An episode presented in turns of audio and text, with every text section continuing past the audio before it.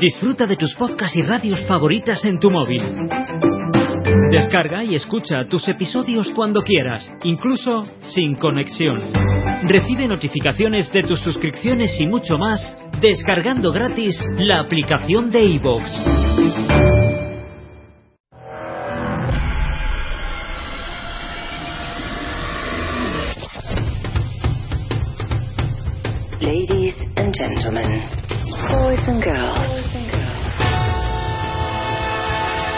Ready? The time has come. Más especialistas, W Radio. Más temas, música, amor, salud, ciencia. De baile, W. W Radio 96.9. Marta de baile, en W, lunes a viernes.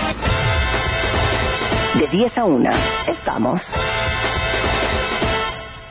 ¿Dónde estés?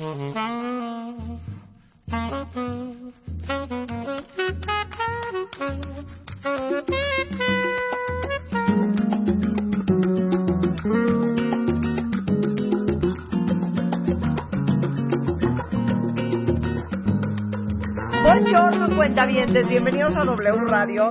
O sea, yo quería chorchear y todo, pero miren, no llegó Rebeca y ya llegó Adriana, entonces, pues voy a tener que chorchear con Adriana. A falta de Rebeca, Adriana Esteva, nuestra especialista en nutrición emocional, autora de el libro Cuando la comida calla mis sentimientos y en la comida como en la vida y bueno, facilitadora del taller Comiéndome mis emociones. ¿Por qué nos da culpa comer? ¿Qué cosa ese tema, eh? No lo puedo creer. ¿Qué cosa? ¿Cuántos de ustedes cuentavientes se coman, ya fue la vaca completa o una gomita de más? De repente les da taquicardia, ¿no? Y quisieras meterte la mano hasta el estómago y Claro. sacártela, desmayarte, como que venía una nave espacial y te, te llevara de este Irte a planeta, vomitar. irte a vomitar. O sea, de veras el tema de la culpa este, al comer es una cosa El seria. clásico, ¿para qué me lo comí? Pero, pero O sea, aparte, ¿pero para ¿qué qué me tal lo comí? que te quedas toda la tarde, ¿no? Y pensando, o te levantas en la mañana con la lista perfecta de a ver qué comí ayer, pero entonces, y de repente aparece el demonio diciéndote, no se te vayan a olvidar las papas que te comiste mientras estabas en el consultorio, ¿eh? Ay, sí es cierto, o sea, es, es como un, un demonio diciéndote, culpa, culpa, culpa, culpa, culpa, culpa, culpa, ¿ok? Entonces, bueno, vamos a hablar del tema de la culpa, como explorando varias líneas de investigación, porque la culpa Finalmente, en su sentido sano, es un sentimiento adaptativo. Si no sintiéramos culpa, de algún modo no nos podríamos comunicar, no podríamos vivir en sociedad. No, te o sea, ir como gordo en tobogán. Exacto, o sea, de algún modo la culpa en su parte sana es funcional, es necesaria. La gente que no siente culpa, bueno, se vuelve un psicópata, un sociópata, ¿no? Cuando le preguntas, oye, ¿no, no te dolió cuando le estabas quitando los dedos? No. Y no te importa verse. No, bueno, pues ya no conectan con esa parte sana de la culpa, ¿ok? Entonces, bueno, vamos a dividir aquí como tres tipos de culpa. Hablando del tema de la comida, pero ustedes lo pueden aplicar a cualquier tema de su vida, ¿ok? La culpa sana es esta que viene cuando nos estamos haciendo daño o cuando le estamos haciendo daño a alguien más, ¿no? Es como este radarcito que te dice, oye, detente, detente, detente, está pasando algo, no estás poniendo atención a algo. Y esa ojalá que se mantenga ahí, ojalá que siempre esté presente.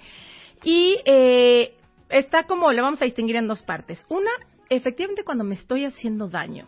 Cuando como, y sí, me estoy comiendo todos los días dos litros de refresco y además todos los días voy y me echo tres pambazos saliendo de la oficina y luego voy y me ceno tres cajas de cereal. Bueno, me estoy haciendo daño. O sea, más allá de eh, eh, si así me gusta comer, vamos, ya no hay cuerpo que aguante algo así, ¿no? Me estoy haciendo daño. Y ahí lo interesante sería preguntarme, ¿de quién aprendí a hacerme daño? ¿No? O sea, empezar a ser curioso, aprovechar que ya la culpa me trajo esta sensación de algo está Sí. pasando. Y, y a lo mejor es o hacerte daño o a lo mejor ustedes lo frasean de otra manera. ¿Cómo? ¿Por qué estoy en mi etapa autodestructiva? ¿Por qué estoy autodestruyéndome? Claro, claro, porque llevarme a esos niveles de comer algo que de veras me está haciendo daño, como tú lo dices, es autodestructivo. Y ahí en vez de seguir culpándome, bueno, a ver, vamos a pasar al siguiente nivel. Empieza a preguntarte, ¿de quién aprendí a hacerme daño? ¿No? Sería la primera pregunta que yo los invitaría a hacerse. La otra, obviamente, ¿por qué o para qué me estoy haciendo daño? ¿De qué me sirve hacerme daño? Que de entrada cualquiera diría, pues de nada. Y la respuesta es, si no te sirve de nada, no lo estarías haciendo. Claro. De algo te sirve hacerte daño. A lo mejor, y tuve una vez un ejemplo de una persona que su mamá era enfermera, trabajaba todo el día, y en el único momento cuando le hacía caso es cuando ella se enfermaba. Entonces, ahí enfermarse, hacerse daño, era una forma creativa de llamar la atención de su mamá, ¿no? Sin darse cuenta. Y vivía con una eh, hipocondríaca, ¿no? A cada ratito le duele una cosa, la otra, la otra. Entonces, bueno, Claro. tenía una razón para estarse haciendo Claro. daño. Y también a veces no, no sienten cuentavientes que uno cae en ese círculo vicioso y estás en tu etapa autodestructiva porque estás enojado contigo mismo. Y esa sería otra gran pregunta. ¿Por qué estoy tan enojado conmigo? Claro, exactamente, como para que esté queriendo agarrar venganza Claro. contra mí de me lastimo o por qué estoy enojada con alguien más. Hacerme daño a mí, de algún modo también es hacerle daño a la gente que está a mi alrededor, ¿no?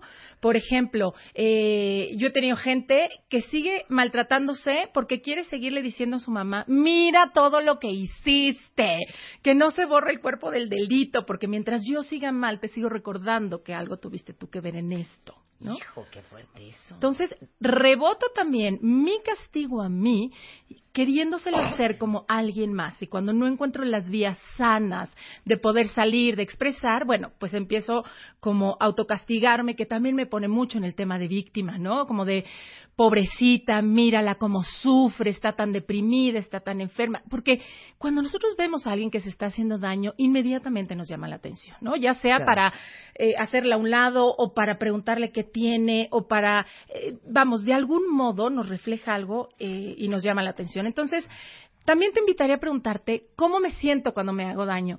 El poder hacerme cargo de lo que realmente me está pasando en ese momento es una de las grandes vías de sanación. ¿A qué me refiero? En vez de seguirte peleando con, pero que po- me estoy haciendo, a ver, ¿cómo se siente cuando me hago daño? Y me refiero no que te vayas a encontrar el hilo negro, a lo palpable. Cuando me estoy haciendo daño, se me, me, me, me da taquicardia. Cuando me estoy haciendo daño, me inflamo. Cuando me estoy haciendo daño, eh, siento mi, mi, mi cara eh, rugosa y súper seca, cuando me estoy haciendo daño, no, mis manos hasta no se pueden doblar de lo hinchadas que están, que te vayas como a lo palpable, a lo que, Sí. te, a lo que se siente hacerte daño. Y que luego te lleves como al otro extremo. ¿Cómo se siente cuando no me hago daño? ¿Cómo se siente cuando sí como sano? ¿Cómo se siente cuando sí me levanto temprano y me voy a hacer ejercicio? A lo mejor son eh, sensaciones que dices, no, pues ya ni me acuerdo, hace mucho que no me siento así. Bueno, busca una, por más pequeña que sea. ¿Cómo se siente cuando hago popó? Pues a lo mejor es súper placentero, ¿no? Toma de ahí las sensaciones y comienza a incluir en tu día algo que sea placentero con lo que te reflejas que hoy no estás dispuesta a hacerte daño, con cosas eh, chiquitas desde ponerte crema y darte un masajito, etcétera. Em, la otra parte de culpa sana, entre comillas, es cuando nos da culpa comer porque no nos estamos haciendo cargo de lo que realmente estaba bajo de mi deseo de comer, que es el hambre emocional. A ver, ¿no? a ver, a ver. Es, imagínate, Marta, que tú y yo estamos de pronto aquí chacoteando, pero yo sé que dejé a mi hija de un año sola allá afuera en el coche. Claro que me va a dar, qué bueno que me dé culpa decir, oye, no estoy atendiendo lo verdaderamente importante. No, no, no si estuviera yo al aire, pero fíjate que estamos nada más chacoteando Sí, tú sí. y yo. bla, bla. Oye, qué bueno que me dé culpa, porque es, es algo mucho más importante de lo que tengo que ir a atender allá afuera, que es mi hija. Igual aquí.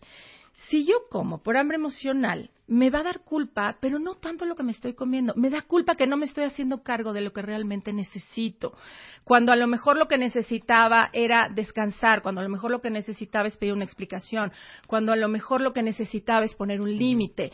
Eh, ¿Cómo empiezo a manejar esta culpa que me da por comer por hambre emocional? Empieza a ser, primero, recorre tu cuerpo, cómo se siente. La primer parte para saber qué necesito es cómo me siento. Y a veces estamos tan desconectados del cuerpo que no sé si tengo hambre, si tengo frío, si tengo calor. Y solo reconozco a mi cuerpo cuando ya le meto un trancazo fuerte. A lo mejor cuando ya me di un atracón espantoso, a lo mejor cuando ya de plano caí en cama, a lo mejor cuando permito que alguien más me lastime porque de otra forma a lo mejor no contacto con mi cuerpo. Entonces, empezar a hacer como una eh, sensibilización de cómo siente mi cuerpo, preguntarte después de reconocer eh, cómo te sientes, ¿qué necesitas? Y no te vayas a casos extremos. Yo luego en los talleres le digo, a ver, ahorita, ¿qué necesitas? ¿Qué necesito? A ver, pues necesitaría un marido millonario y necesitaría que la crisis del país cesara. No, espérame, espérame. aquí donde estamos ahorita sentadas tú y yo, un abrazo, respirar, eh, salir por un vaso de agua, eh, pedirle a alguien eh, un consejo, escuchar y que siga el grupo. Entonces, empezarte a, obedecer. Siento cansancio, necesito descansar. Siento curiosidad por lo que acaba de decir mi amiga, necesito preguntarle a qué se refiere. Siento enojo porque mi esposo decidió cancelar el viaje sin preguntarme. Necesito ponerle un límite y expresarle lo que eso significa para mí. Siento que estoy sobrepasada con la información que estoy recibiendo. Necesito salirme a caminar 10 minutos. Es atender esta culpa que genera el hambre emocional, atenderla con cosas de veras a veces sencillas. No nos tenemos que ir a, averiguar el, el origen de la creación con darnos lo que necesitamos en cada minuto. Bueno, ahora vamos a pasar como a otro tipo de culpa, que es la culpa creada. Es la culpa creada, ¿por qué? Por los juicios, por las creencias y por todo el deber ser. Em, cada vez que nos salimos de nuestro deber ser nos da culpa. Por ejemplo, si en una cultura musulmana se permite tener cinco esposas, no sienten culpa, porque se ha permitido. Pero en una sociedad como la nuestra, si un hombre se casa con dos personas a la vez, por más cínico que sea, le va a dar culpa, porque se salió del marco moral de referencia al que pertenece. Este marco moral de referencia lo encontramos como en tres grandes grupos, ¿no? La sociedad y todo lo que mi sociedad permite, en donde a lo mejor tengo grupos sociales donde no se permite, eh, pues casi casi estar divorciada, ¿no? Y entonces la que vaya a estar divorciada siente culpa, pero a lo mejor en otro grupo social al contrario, eh, entre más divertidas y entre más hablemos de tonterías, más es permitido. Entonces no me va a dar culpa llegar y contar pues mis aventuras de ayer en la noche con el galán que salí.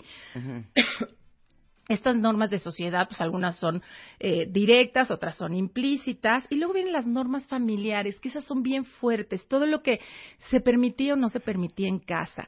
Em, te voy a contar una, por ejemplo. Yo, en tantas historias que tuve de dieta desde que nací, mi mamá me decía, si te sabe bien, es que lo estás haciendo mal, ¿no? O sea, si yo estaba comiendo algo de dieta y sabía rico, o sea, decía, le voy a poner unas gotitas de tabasco, le voy a poner unas gotitas de algo para que sepa más rico, la instrucción era, si te sabe bien es que lo estás haciendo mal, ¿no? O sea, casi casi saber que estás haciendo la dieta es que te estás guacareando con lo que te estás comiendo y que los ejotes servidos no les puedes poner ni tantita sal. Y, y esa eh, culpa creada, se me quedó por muchos años. Y me di cuenta, siendo curiosa, porque cuando me la pasaba en una reunión amanecía con culpa. Este, cuando comía rico tenía culpa, cuando lograba lo que quería tenía culpa. Y entonces cuando volteé a ver era porque me estaba saliendo de una norma puesta en mi familia, ¿no? Si tú lo haces bien, eh, más bien, si te sabe bien es que lo estás haciendo mal, ¿no? Y las, eh, los marcos más de referencia que ya nos ponemos nosotros, con todo lo que vivo en mi sociedad, con todo lo que vivo en mi familia, nosotros nos ponemos marcos más de referencia a veces bien fuertes, ¿no? Como, eh, no puedo parar. Hasta que no alcance la cima del mundo. Claro. Pero eso que dijiste de si me sabe bien es porque lo estoy haciendo mal, aplica para todo, ¿eh? por supuesto. O sea, ustedes no tienen familias o conocidos, o a lo mejor ustedes viven así, de si te la estás pasando increíble, algo estás haciendo mal. Exacto si te fue impresionante, es que algo estás haciendo mal. O si tienes una relación extraordinaria, es que algo estás haciendo mal. O peor aún, disfrútalo. Se va a acabar. Porque se va a acabar. Exacto. Se te va a acabar, ¿no? Exacto. Entonces ahí te das cuenta cómo es una culpa creada, porque no es una culpa real. Es algo que está basado en creencias y en juicios. ¿Ok? Em, como qué creencias eh, podemos tener, ¿no? Si controlo mi manera de comer, controlo la forma en la que los demás me aman. Entonces, claro que si no estoy controlando mi forma de comer, me siento culpable, porque tampoco voy a estar controlando que los demás me amen, cosa que tampoco va a pasar. Eh, si soy delgada, soy feliz, ¿no? Que es una de las creencias más comunes y entonces me genera mucha culpa. Fíjate, incluso, como decías ahorita, ser feliz. ¿no? Porque digo, pero no me lo gané, pero entonces si ya lo logré y tantos años, y entonces ahora cómo lo voy a asumir. Claro si soy atractiva no tengo valores, por ejemplo, ¿no? Es otra de las creencias como súper clavada, sobre todo en nuestra sociedad, donde a lo mejor oíamos a la mamá de, claro, ve nada más esa. Claro. Pero si seguro... si eres guapa y súper atractiva, entonces eres una golfe y una zorra. Exacto. Si eres rico, entonces eres un ratero y un corrupto y un ladrón. Claro. ¿no? Claro, y entonces si tú llegas a tener dinero, si tú llegas a estar atractivo, pues claro que te sientes culpable porque estás de algún modo violando Claro. una creencia fuerte, una lealtad fuerte, ¿no? Eh, nada es suficiente para mí, si sigues comiendo nadie te va a querer, si sabe rico no te hace bien, esta que les decía, o juicios, ¿no? Como nunca serás igual de lista que tu hermana. Y entonces el día que empiezo a ser más lista, me siento culpable porque a mí me dieron la instrucción de que no tendría que ser más lista que, que mi hermana. Otra, fuerte, ¿eh? que es bien fuerte, Marta, como tú cómo puedes estar riendo si tu abuelita está enferma, ¿no? Sí, claro. ¿O qué no te da vergüenza tú estar comiendo mientras hay niños en África que no comen, ¿no? Y entonces, de algún modo, ya al tema de comer se le invade una culpa creada que de pronto es bien complejo de quitar de lado, ¿no? Y a lo mejor el día que yo estoy con el manjar delicioso, empieza esta culpa brutal porque hay niños que no pueden comer en otras partes del mundo. Eh, hay, hay una, que es una creencia bien fuerte que me tocó vivir eh, un poco cercana en un caso de una chava muriéndose prácticamente ya en el hospital con una anorexia terrible. Y una de, no te voy a decir que fue la creencia, pero fue una de las creencias que tenía mucho impacto en ella y que le generó una culpa brutal era cuando era chiquita, llega la mamá y le dice, ándale, come bien para que tu abuelita se cure. ¿Y por qué está el destino? Se muere la abuela. No. Porque se tenía que morir. Pero tú crees Come que bien alguien para que la abuela se se cure. Es que no lo puedo. Nadie tuvo la sensibilidad de regresar y decirle, oye, princesa, no se murió porque tú no comiste bien, ¿eh? Esa culpa que ella cargó desde ese momento la llevó a estar casi muriendo en un hospital con un poco la instrucción, mi forma de comer mata. Como yo no comí bien, ella murió. O cuántas mamás que le están dando de comer al, al niño y es una más para que mamá esté feliz. Y una más para que papito llegue contento del trabajo. No, y no, una no. más. No, no, Imagínate. no, no, no, no. Estamos muy mal, Adriana. Claro, pero no nos, ¿sabes qué? Que no nos detenemos como a ser curiosos con nosotros mismos, Claro. ¿no? Y a ver, bueno, ¿por qué me está pasando esto? Y la, eh, ¿cómo manejar como, como este tipo de culpa creada? De verdad haciéndole, pasándole báscula a las creencias. Las creencias son como este niñito que pasa, te tira la piedra pero se esconde, eh, y que luego lo, va- lo, lo, lo sientes y dices, a ver, ¿por qué me la tiraste? Y ya no sabe qué decirte, ¿no? Entonces, vamos a pasarle báscula a las creencias y las culpas compradas, que estas creo que son de las más complejas y nos duelen mucho porque no son nuestras. Culpa, por ejemplo, de haber nacido. Culpa de ser hombre cuando mis papás querían que fuera mujer. Culpa de no ser lo suficientemente importante en la vida de mis padres y no cubrir las expectativas. Esta Sí. culpa. Culpa de no haber cumplido las expectativas de tus papás. Qué Y esa fuerte. Pesa muchísimo porque no es nuestra. Alguna vez en un taller en Nueva York con Carol Munter tuve la oportunidad de, de- de testificar una eh, indagación que estaba haciendo con una mujer que sea que se la vivía en el círculo culpa, castigo, culpa, castigo con la comida. Cuando indagaron más, resulta que ella desde que nació su mamá se encargó de decirle, yo no te quise tener. Y se lo repitió todos los días de su vida, ¿no? Si yo no hubiera tenido hijos, pero... la, la, la. Su culpa en realidad era haber nacido. Y de algún modo mantenerse en culpa castigo le permitía medio tener un poco control de esa culpa, entre comillas, ¿no? Siento culpa, luego me castigo, entonces medio siento que baja la culpa y así me sigo. Entonces, eh, ¿qué hacer, no? Con, con estas culpas que no son nuestras, como por tu culpa, tu mamá está Sí, enferma, sí. Ey, podérselas regresar y tomar lo que realmente sí me corresponde a mí para vivir de una manera mucho más libre de las culpas, eh, haciéndome cargo. Si cometí algo que me genera culpa, como le grité al poli ahorita no es porque venía de malas, bueno, ve y repara. Eh, si me siento culpable porque estoy de veras comiendo de la fregada, ok, revisa lo que ya revisamos ahorita, ¿por qué me puede estar llevando ahí? Y toma acciones. Porque vivir en el sentimiento de culpa desgasta muchísimo, es un sentimiento que drena muchísima energía, que, como decía hace rato, si nada más me sirve para avisarme que algo está pasando, tómalo. Claro. Pero no dejes que se quede a vivir contigo. Claro. Bueno, ¿el curso cómo es? Es una cosa maravillosa. De verdad que es un encuentro que el alma, el cuerpo, la mente agradece porque hazte cuenta que llegamos a reunirnos y decir, el peso aquí es el principal invitado. No nos vamos a pelear con él, sino le decimos, compadre, ¿qué tienes que hablar? ¿Qué sabes de mí que a lo mejor yo no me he dado cuenta? Igual la relación con la comida. Eh, inicio ya también para chavos, que me lo habían pedido mucho. Qué increíble. Porque si yo hubiera tenido esta información cuando estaba chavita, que incluye y requiere de un gran compromiso de los papás, de sanar su propia relación con la comida, de ver qué le estoy transmitiendo. Ahora sí que en estas cucharaditas de come para que mamá esté feliz. Claro. ¿Cuántas cucharaditas de esas no nos han dado, no? Come para que yo esté contenta, come para que eh, o no comas para que te quieran. Y entonces revisamos todo eso en el taller para chavos, que es padrísimo. Eh, y en el de adultos, que empieza, tengo un intensivo 14 y 15 de octubre, que para la gente que o vive fuera o no puede ir entre semana, revisamos el taller, eh, se baja la resistencia es muy rápido al ser tan intensivo y de verdad créanme que no salen igual que como entraron.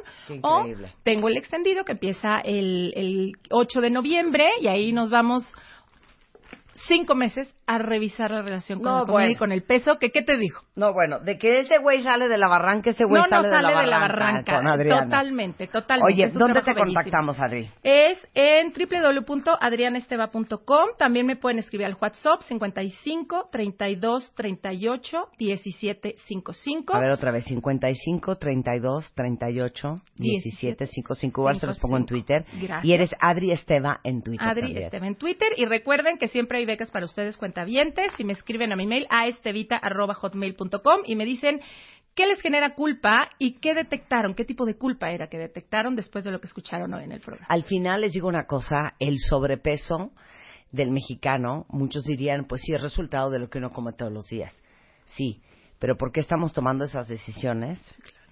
Por muchas razones que no tienen nada que ver más que con las emociones. Y somos una sociedad bien culpígena también. Exacto.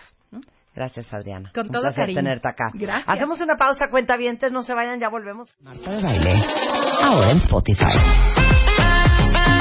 Salud, amor, neurociencia, inspiración, los especialistas, los playlists, los matamestas y los mejores temas. Marta de Baile llega a Spotify. Dale play. Este mes, en Revista MOA, Chayanne nos da sus mejores lecciones de amor. ¿Y qué hacer para que tu relación dure? Te decimos cuánto daño le están haciendo los zapatos a tu cuerpo, cómo superar el síndrome del impostor y qué nueve hábitos diarios te van a cambiar la vida. Además, cómo diferenciar entre amor y estoqueo y cómo ser una mujer pregona sin que te tachen de cabrona. MOA Octubre, 112 páginas de salud, paz mental y relaciones sanas. Una revista de Marta de Baile. Estamos de regreso en W Radio y les voy a decir una cosa, cuentavientes. A ver, el doctor Dagoberto Molina es nuestro urólogo, es oncólogo, es cirujano endoscopista y de mínima invasión, está con nosotros, es del Hospital ABC de Observatorio, que usted lo conoce muy bien porque hemos hecho grandes programas con él, ahorita les tuiteo algunos anteriores, pero es muy difícil que los hombres quieran ir al doctor Dago. ¿Miento? No, es cierto, Marta. La verdad es que sí es muy difícil y eso lo habíamos comentado en algunos programas anteriores. Realmente hay unos mitos tremendos alrededor de la urología, hay mucha hay mucho desconocimiento alrededor de la urología y eso es lo que finalmente impulsa a los pacientes a tratar de no ir al médico o de evitar a Porque les da horror que les vayan a hacer el, el tacto de la Porque hay mucho desconocimiento. La verdad es que cuando tú desconoces algo, te da Te miedo, da entrar, Claro. ¿no? Y entonces, cuando tú estás mejor informado, evidentemente sabes a lo que vas y sabes que la medicina ha evolucionado muchísimo y que muchos de los métodos antiguos de la clínica clásica han cambiado. Ahora Claro. tenemos una biodisponibilidad impresionante de tecnología y de equipos de radiodiagnóstico que hacen una maravilla. Y les voy a decir una cosa, cuentamientos. Me preocupan muchísimo ustedes, hombres que oyen este programa, y para todas las mujeres que tienen hombres en sus vidas, para que se los pongan el programa que vamos a hacer el día de hoy. Les voy a decir por qué. Cada vez hay más cáncer de próstata, cáncer de testículos, cada vez hay más virus o papiloma humano en hombres, cada vez hay más hombres con infecciones en las vías urinarias que no tienen idea que la tenían. Dame más lista de enfermedades. Fíjate, el 80% de las infecciones de las vías urinarias son asintomáticas, no tienen ningún síntoma. Y la gente está con la infección durante mucho tiempo hasta que finalmente la, la infección evoluciona y puede generar un problema mayor. Pero para hacerle conciencia a todos mis cuentavientes hombres. A ver, Dago, ¿qué es lo que más ves de hombres en consultorio? Cáncer de próstata es, le- yo creo que de los diagnósticos número uno que vemos. El cáncer de próstata tiene una desventaja importantísima. Esa desventaja es que no te da síntomas. El cáncer de próstata en las etapas iniciales no da síntomas y es el cáncer número uno en los hombres en el mundo. Ahora, cuando dices no da síntomas, cuentavientes, no da síntomas, ¿eh? No, la verdad es que... No se les va a inflamar el escroto, no van a poder no urinar, no les va a salir orina rosa, no les va a doler la espalda, no hay síntomas. En las etapas iniciales no hay síntomas. Cuando el paciente empieza ya con síntomas urinarios, muy probablemente tiene ya una enfermedad más avanzada que esto evidentemente complica el tratamiento y lo en el cáncer de próstata lo más importante es la estadificación, es decir, en qué momento tú diagnosticas ese cáncer de próstata en, el, en el paciente. Cuando el paciente deja pasar mucho tiempo o empieza a tomar remedios y recetas que da la televisión y algunas otras cosas que existen por ahí, realmente dejan pasar tiempo valiosísimo. El tiempo en el cáncer de próstata y de cualquier otro cáncer en el cuerpo es la piedra angular del tratamiento. Mientras más temprano hagas un diagnóstico, el paciente tiene muchísimo más probabilidades de poderse curar y erradicar completamente la enfermedad. Ok, ahora, les voy a dar paz. Uno de los grandes mitos es el famoso tacto rectal. Mira, el tacto rectal está descrito como una de las, de las prácticas clínicas de diagnóstico desde hace muchísimos años. Realmente, el tacto rectal no deja de ser una apreciación subjetiva por parte del explorador. Porque el doctor te mete el dedo en el recto para tocarte la próstata. Introduce el dedo en el recto. Pero finalmente, si tú tienes los dedos largos, pues tocas la próstata chica. Si los tienes chicos, pues tocas la próstata grande. Para mí, esto que estoy tocando aquí en la mesa puede ser pétreo, para ti puede ser semirrígido, para Rebeca puede ser blando. Es una apreciación subjetiva. La medicina actualmente no puede basarse en la subjetividad. la, presunción o la suposición en la medicina actual es la madre de todas las equivocaciones. Claro, assumption is the mother of all fuck ups. That's right. okay. That's right. Entonces, si tú supones o presupones cosas, realmente vas a estar desorientado y no vas a hacer un diagnóstico correcto. De tal manera que hablando eh, particularmente del tacto que me estabas tú preguntando, Marta, Realmente el tacto rectal Todavía algunos, algunos urólogos o algunos médicos lo siguen utilizando porque no nada más es para palpar la próstata, sino para palpar también patología del recto. Cánceres de recto, fístulas, fisuras, hemorroides, algunas cosas que van dentro de la proctología, no de la uro. pero, pero, actualmente, no, claro, actualmente contamos con métodos de diagnóstico súper exactos, como son los ultrasonidos de alta definición, que tienen una, una definición impresionante, te hacen un dibujo prácticamente de la próstata y ahí hay tres cosas que nosotros podemos evaluar de, manera objetiva. El peso en gramos de la próstata, la cantidad de orina residual, o sea, que se te queda después de hacer pipí, y el espesor de la pared vesical, que son datos de descompensación. Esto quiere decir que el paciente ha tenido un problema obstructivo urinario por mucho tiempo y que eso ha producido que se quede orina residual y que la vejiga se haga más gruesa, más, más gorda. que eso no, no, es bueno. Entonces, uno es el ultrasonido. El ultrasonido es el primero, el antígeno prostático específico, que es una prueba que se hace en la sangre, es una toma de laboratorio común y corriente, es uno de, la, de los métodos de diagnóstico más efectivos que hay pero ojo con esto, muchas personas creen que el antígeno prostático específico te da el tamaño de la próstata. Mucha gente dice, doctor, yo estoy muy bien. Ahí? Sí, ¿qué miden ahí? La probabilidad de cáncer. El antígeno prostático específico es un marcador tumoral no tiene nada que ver con el tamaño prostático. El tamaño de la próstata te lo da el ultrasonido porque es un estudio morfológico, estructural.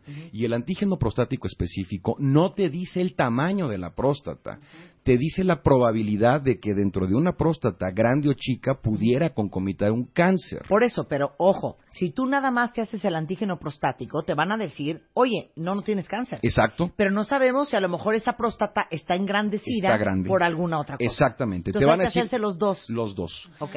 No tiene que ver el antígeno directamente con el tamaño, ni el tamaño directamente con el antígeno, pero en conjunto hace un diagnóstico muy completo. Ok, esas son las dos grandes pruebas para que Las dos grandes, actualmente. ¿Quién de ustedes ya debería de haberse hecho el ultrasonido y el antígeno prostático? Mira, todos los pacientes que tienen algún antecedente familiar de cáncer de próstata o de cualquier tipo de cáncer urinario en la familia deben de hacerse antígenos a partir de los 35 años. Vejiga, riñones, eh, Cualquier tipo de cáncer en la vía urinaria es recomendable hacer una vigilancia a partir de los 35 años de edad. Si además tienes factores que están asociados a la promoción o al desarrollo del cáncer, como por ejemplo el tabaquismo, El tabaquismo es uno de los cánceres, es uno de los factores que produce cáncer en la vía urinaria, tanto en la vejiga como en el uréter, como en el riñón es uno de los factores que se asocian directamente al, cáncer de células transicionales, del urotelio, de la mucosa de la, de la vía urinaria. Entonces, hay que tomar en cuenta edad y factores asociados. El cáncer de próstata tiene dos etiologías. Una asociada a genética herencia y el otro asociado a factores raciales. Es más frecuente el cáncer de próstata en la raza morena o en la raza negra que en la raza aria, en, la raza güera, en la raza rubia. Eso realmente es un factor importante. Raza, genética y factores asociados. Pero a ver, ¿por qué el tabaquismo eh, puede desencadenar que tengas cáncer en las vías urinarias. El tabaco, al tú absorberlo, se, absorbe en, en, el pulmón como humo y ese humo se va a la sangre y en esa sangre hay unas sustancias que se llaman alfa y beta naftilaminas. Cuando esas naftilaminas están en contacto directo con la mucosa de la vía urinaria, ahí pueden producir una degeneración celular y empezar a desarrollar un cáncer. Es de los factores más importantes de desarrollo y promoción para el cáncer de vejiga. Ok.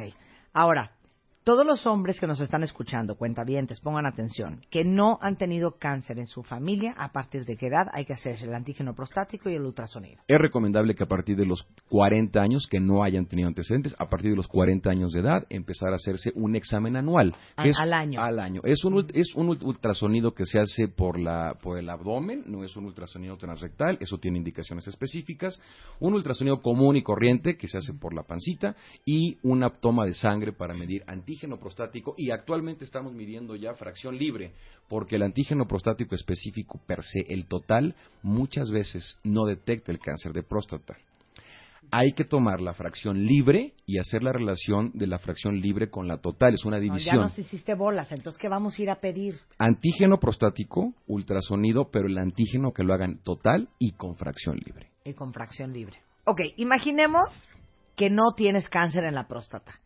Pero la preocupación no es solamente el cáncer, son otras otras complicaciones que puede tener la próstata. ¿Cuáles son los síntomas? El tener grande la próstata te puede llevar principalmente a síntomas obstructivos. ¿Qué quiere decir que tú notes que disminuye el calibre y la fuerza del chorro urinario, que tú visites el baño con más frecuencia para hacer pipí, que tú tengas que despertarte en la noche para orinar, esos son síntomas obstructivos, que tú tengas que pujar para arrancar, para iniciar eh, la micción, es sintomatología obstructiva. Si esto tú lo dejas, acaba por destruir la vejiga y en condiciones muy graves te puede llevar hasta la insuficiencia renal y condenar al paciente a un programa de diálisis porque acaba destruyendo los riñones. Eso se llama insuficiencia renal posrenal. Mucha gente dice, no doctor, yo todavía orino, yo sí puedo orinar. Y realmente una cosa es que puedan sacar un chorrito de orina o unas gotas de orina o que lo hagan con esfuerzo a que orinaran como cuando tenían 20 años de edad. Eso es orinar bien. Entonces, cuando tú empiezas a notar que no orinas como cuando tenías 20 años, es bueno que te revises. Ok, ahora, eh, los leaks que se te vaya de repente unas gotitas de orina, que se te salgan. Bueno, eso puede ser inclusive una condición fisiológica. ¿eh? Ok, eh, sensación de querer orinar y luego este, sentir que no has terminado. Eso es porque se queda orina residual o porque tienes un proceso de irritación en la vejiga. Se queda orina en la vejiga porque no la puedes sacar toda y por eso vas al baño a cada rato o sientes que no acabaste de vaciarla correctamente. Ok, entonces para redondear el tema de, de la próstata específicamente, porque ahorita vamos a hablar de los testículos y vamos a hablar del pene y de otros menesteres de la urología para aclararles todos los cuentos, cerrando la próstata.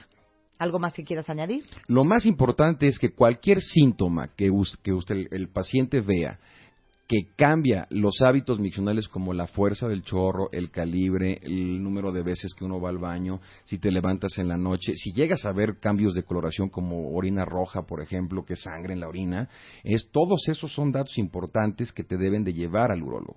Okay. Ahora vamos a hablar de los testículos, porque cáncer de testículos es algo que ha crecido también en este país. Muy frecuente. El cáncer de testículo representa el 2% de todos los cánceres en el mundo. Otra de las cosas importantes del cáncer de testículo, y así vemos muchos pacientes desafortunadamente, es que el cáncer de testículo no duele. O sea, tampoco. No duele. El cáncer de testículo se manifiesta como un testículo que va creciendo, que va aumentando de tamaño y que se endurece. Ah, se, pone, Tú lo puedes palpar Pero el problema es que hay tres picos de edades y el pico principal es en los jóvenes, Oh. entre los 15 y los 20 años de edad. Y los jóvenes muchas veces, como no les duele, Sí, claro. no le dan la importancia que necesita y a veces no lo comentan. Acabamos Claro. de atender un par de pacientes con un cáncer de testículo que ya había avanzado a todo el retroperitoneo porque al paciente no le dolía y eh, tiene 20 años No, no le dolía, el testículo era muy grande y muy duro. O sea, testículo grande y duro que no duele es cáncer hasta no demostrar lo contrario. Entonces tengan mucho cuidado con eso, porque como no les duele, no van al médico. A ver, vamos a dar la lista. Todo lo que no es normal en un testículo.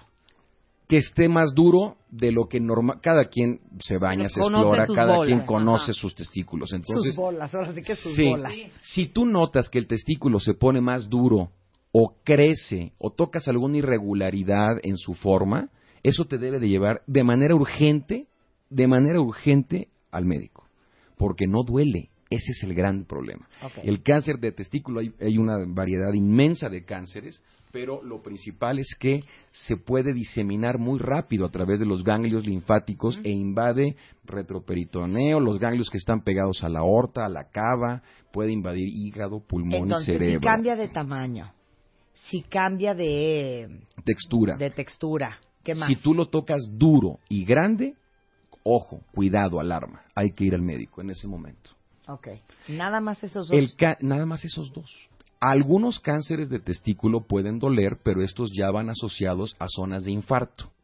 Como el cáncer ocupa una- un pedazo de ese tejido del testículo, Ajá. puede llegar a infartarlo y eso produce dolor. Entonces hay cánceres que sí duelen, pero el patrón común de esto es que no duela. Ok, entonces, cáncer de testículos, hasta ahí llegamos. Sí, y es muy importante de- decir que todo es curable. Pero, pero aprovechando hablando de mitos, existen muchos mitos sobre los testículos. Sí, uno de los mitos más importantes de, de los testículos es que debes de tenerlos, por ejemplo, ¿Del mismo tamaño los dos? Mucha gente me dice, doctor, yo vengo muy preocupado porque los testículos noto que uno está un poquito más arriba que el otro. Eso es normal. Todos los hombres tien- lo tenemos un testículo un poquito más abajo que el otro. Eso es normal y no predomina derecho sobre izquierdo. Eso es independiente. Otra de, de las cosas importantes es, doctor, es mejor usar boxers que usar eh, calzones apretados, ¿no? Ropa interior apretada. No, la verdad es que el boxer es malo para el testículo. El boxer no tiene un soporte testicular y como el testículo realmente es un órgano que pende, que cuelga, puedes favorecer el desarrollo de una entidad que se llama varicocele, que son varices en el plexo del testículo, en las venas testiculares. Y esto ¿Por el peso, por la presión? por el peso, por la presión, y es mucho más frecuente del lado izquierdo, porque en el lado izquierdo el, el retorno de sangre del testículo tiene que drenar primero en la vena renal y después en la vena cava. Y el derecho drena directamente en la vena cava. Entonces, por cuestiones de columna hidrostática, te cuesta más trabajo drenar la sangre del testículo izquierdo que del derecho. Por eso el varicocele es más frecuente del lado izquierdo. Entonces tú eres protrusa. Prochones apretados. Sí, Prochor. los boxers son para dormir, Más que nada. más que A ver, más mitos. Otra de, de las cosas importantes, oiga doctor, este, si no tengo relaciones sexuales o, o si no eyaculo eh, frecuentemente, ¿me puede dar cáncer? No, no tiene nada que ver la vida sexual con el cáncer.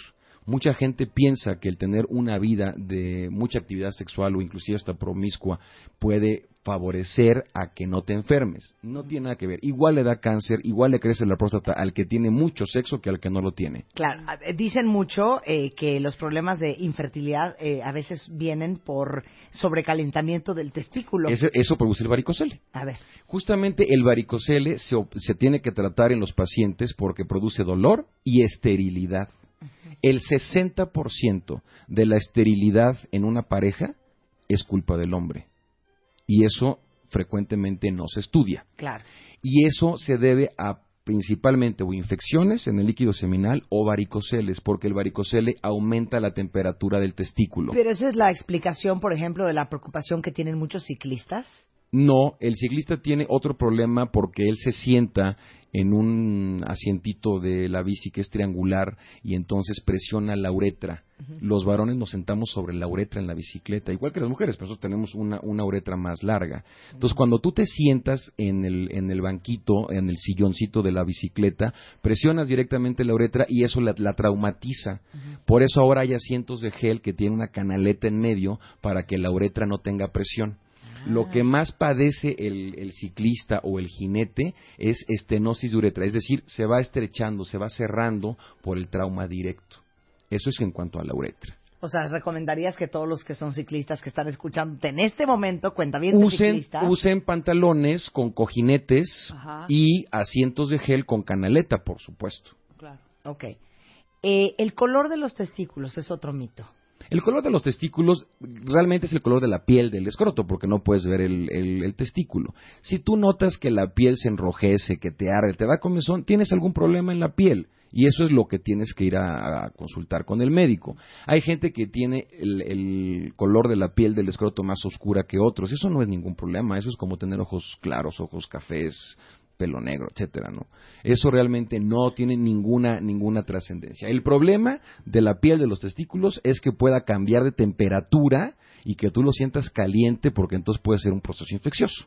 O si tienes mucha comezón, o si se descama la piel, o si tienes zonas de placas rojas, eso es un hongo. ¿Cuáles son las típicas enfermedades del testículo? Te iba a decir. El, la- el- bueno, O la- sea, las muy famosas. Las muy la famosas. gonorrea, la sífilis, No, la gonorrea sífilis. no es, no es del testículo. ¿No? No, la gonorrea es una infección venérea que da en la uretra, Mm. en el tubito por donde orinamos y eyaculamos. Pero las enfermedades del testículo principales son quistes de epidídimo, que es una estructura que está pegadita al, testículo por la cual pasan los espermatozoides y esos espermatozoides de ahí se van hasta las vesículas seminales a través de los conductos deferentes. Cuando se tapa uno de esos tubulitos del testículo hacia el epidídimo, se forma un quiste y se llaman quistes de epidídimo o espermatoceles, porque son bolsitas llenas de semen. Habitualmente no tienen mayor relevancia, salvo que estén muy grandes o duelan. Entonces sí hay que quitarlas. El varicocele es otra de las muy famosas enfermedades del testículo que produce infertilidad y que produce dolor Pero que es testicular. inflamación de las venas de los testículos. ¿Has visto la- las pacientes o los pacientes que tienen varices en las piernas, Sí. por ejemplo? Las Sí. piernas se ponen rojas, calientes, hinchadas, dolorosas, y lo mismo le pasa al testículo. Ahí el problema es que el testículo incrementa su temperatura porque se estanca la sangre y entonces el aumento de la temperatura es lo que disminuye la producción de espermatozoides en cantidad y calidad. Las venas del testículo funcionan como un sistema de enfriamiento, como si fuera un refrigerador que tiene, ves atrás del refrigerador unos tubos que tienen nitrógeno líquido y eso hace que el refrigerador se enfríe. Cuando esa, ese líquido se acaba, pues el refrigerador ya no enfría. Igual le pasa a, los testículos. Cuando se estanca la sangre y esa sangre no circula correctamente por esas venas, el testículo se calienta y entonces disminuye la producción de espermatozoides en cantidad y calidad. Ahí radica la explicación de la infertilidad. Más que nada. Más que- Regresando del corte, vamos a desmitificar el tema de la circuncisión, si el doctor Dagoberto Molina es pro o anti-circuncisión y en qué momento, para todos los que no están circuncidados, se precisa hacer una circuncisión, más enfermedades del pene. Al regresar momento.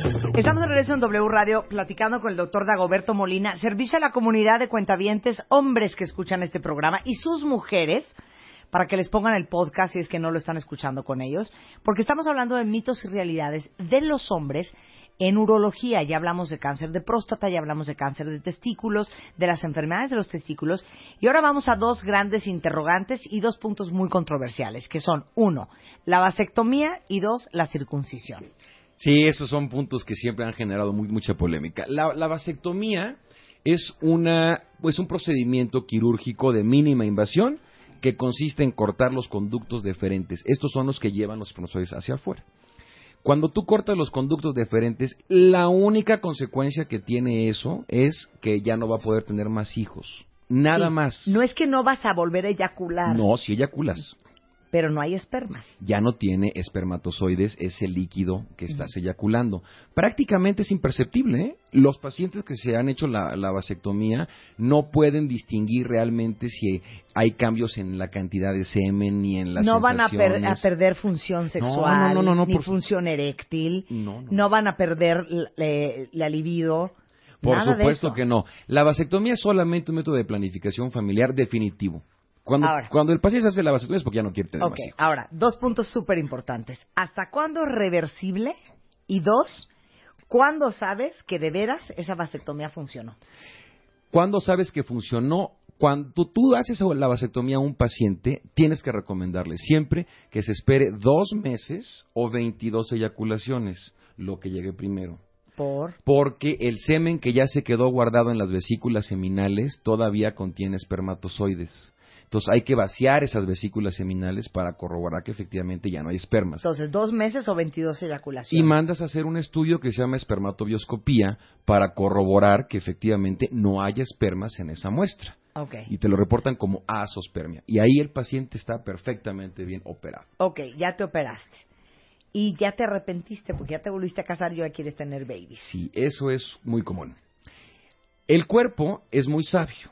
Y entonces cuando tú te haces la vasectomía, como ya no tienes manera de sacar los espermatozoides que el testículo produce, tienes que encontrar, o el cuerpo tiene que encontrar una forma de eliminarlos Es lo que te rápido. iba a decir, ¿a dónde se van? Exacto. El cuerpo genera unos anticuerpos que se llaman anticuerpos antiespermatozoides. Entonces, cuando se produce el espermatozoide, llega el anticuerpo y se lo come, lo destruye. Porque si no, realmente los testículos explotarían. ¿no? En muchos pacientes, después de seis meses de haberse hecho la vasectomía, ya tienen anticuerpos antiespermatozoides. Y el conectar nuevamente los conductos deferentes que fueron cortados, técnicamente se puede hacer. Pero si hay anticuerpos y antiespermatozoides, no va a funcionar. La verdad es que hay mucha gente que llega y dice, doctor, quiero volverme a conectar los conductos deferentes porque me volví a casar, porque tengo otra pareja, porque quiero más hijos. Y si tienen anticuerpos antiespermas, no es viable ni recomendable que gasten en un procedimiento de reconexión cuando realmente no van a tener éxito. ¿Y hay forma de saber si tienes esos anticuerpos Sí, antes de hacerte la operación? Se miden en sangre y se miden en semen. Ah, bueno, pues ya sí, está. por eso, antes de que tú decidas reconectar a un paciente, necesitamos tener anticuerpos antiespermas medidos en sangre y en semen. Y generalmente salen positivos. Ok, ya estamos con... eh, No, y también lo, lo que tú comentabas, ¿qué pasa con la vasectomía? Nada. Realmente la vasectomía solamente es planificación familiar. No pierdes el interés sexual ni el apetito sexual, no tiene que ver con las erecciones, no tiene que ver con la sensación, con las pulsaciones orgásmicas, no dejas de eyacular, no te da cáncer de próstata, nada de eso pasa. Solamente es planificación familiar. Ok, Nada más. perfecto. Ya quedó claro, cuentavientes. Ahora vamos a lo siguiente. La circuncisión. La circuncisión es otro de los temas que, bueno, han sido controversia y ha generado hasta pleitos entre Ya di. médicos, ¿eh? Si tú tuvieras hijos hombres, Yo soy no pro tienes, circuncisión. Pro circuncisión. Ab- abanderadísimo de la circuncisión. ¿Por qué? La circuncisión tiene muchas ventajas. Cuando el pene está cubierto por el prepucio, que es Pero el- así es- nacimos. Sí, pero eso es un, un pedacito Dios nos de hizo piel. perfectos. Eso es un pedacito de piel. Tiene su razón de ser. Sí, tenía. Y te voy a explicar la historia. A ver, Cuando andábamos en las cavernas, desnudos, en, en cunclillas. en- y hacíamos en cuclillas, realmente el pene podía tener laceraciones con las ramas, con las piedras, estaba la intemperie, y entonces se produce ese, esa, esa Capuchón. piel, ese capuchón que recubre el glande, la cabeza del pene, para evitar lesiones. Cuando realmente el hombre evoluciona y se baja del árbol y entonces usa ropa, realmente ese, ese pedazo de piel, ese capuchón, deja de tener utilidad. Y lo que sucede es que nacen los bebés con este capuchón y no lo pueden bajar en la gran mayoría de las veces. Muchos de los pediatras dicen, no la necesita. Bueno, ortodoxamente nadie la necesita en ese momento, porque no tienen infecciones, porque no tienen balanitis, porque no tienen hongos, porque la mamá lo puede bañar, porque todavía retrae bien ese prepucio, lo pueden bajar perfectamente bien. ¿Cuál es el problema de no poderlo bajar y de acumular ahí todas las secreciones que produce el pene? Principalmente se llama esmegma, que es un líquido blanco que secreta el cuello del pene por las glándulas. Ese esmegma que tú no puedes quitar y que no lo puedes lavar, el único factor asociado al cáncer de pene, además del BPH, es la pobre higiene.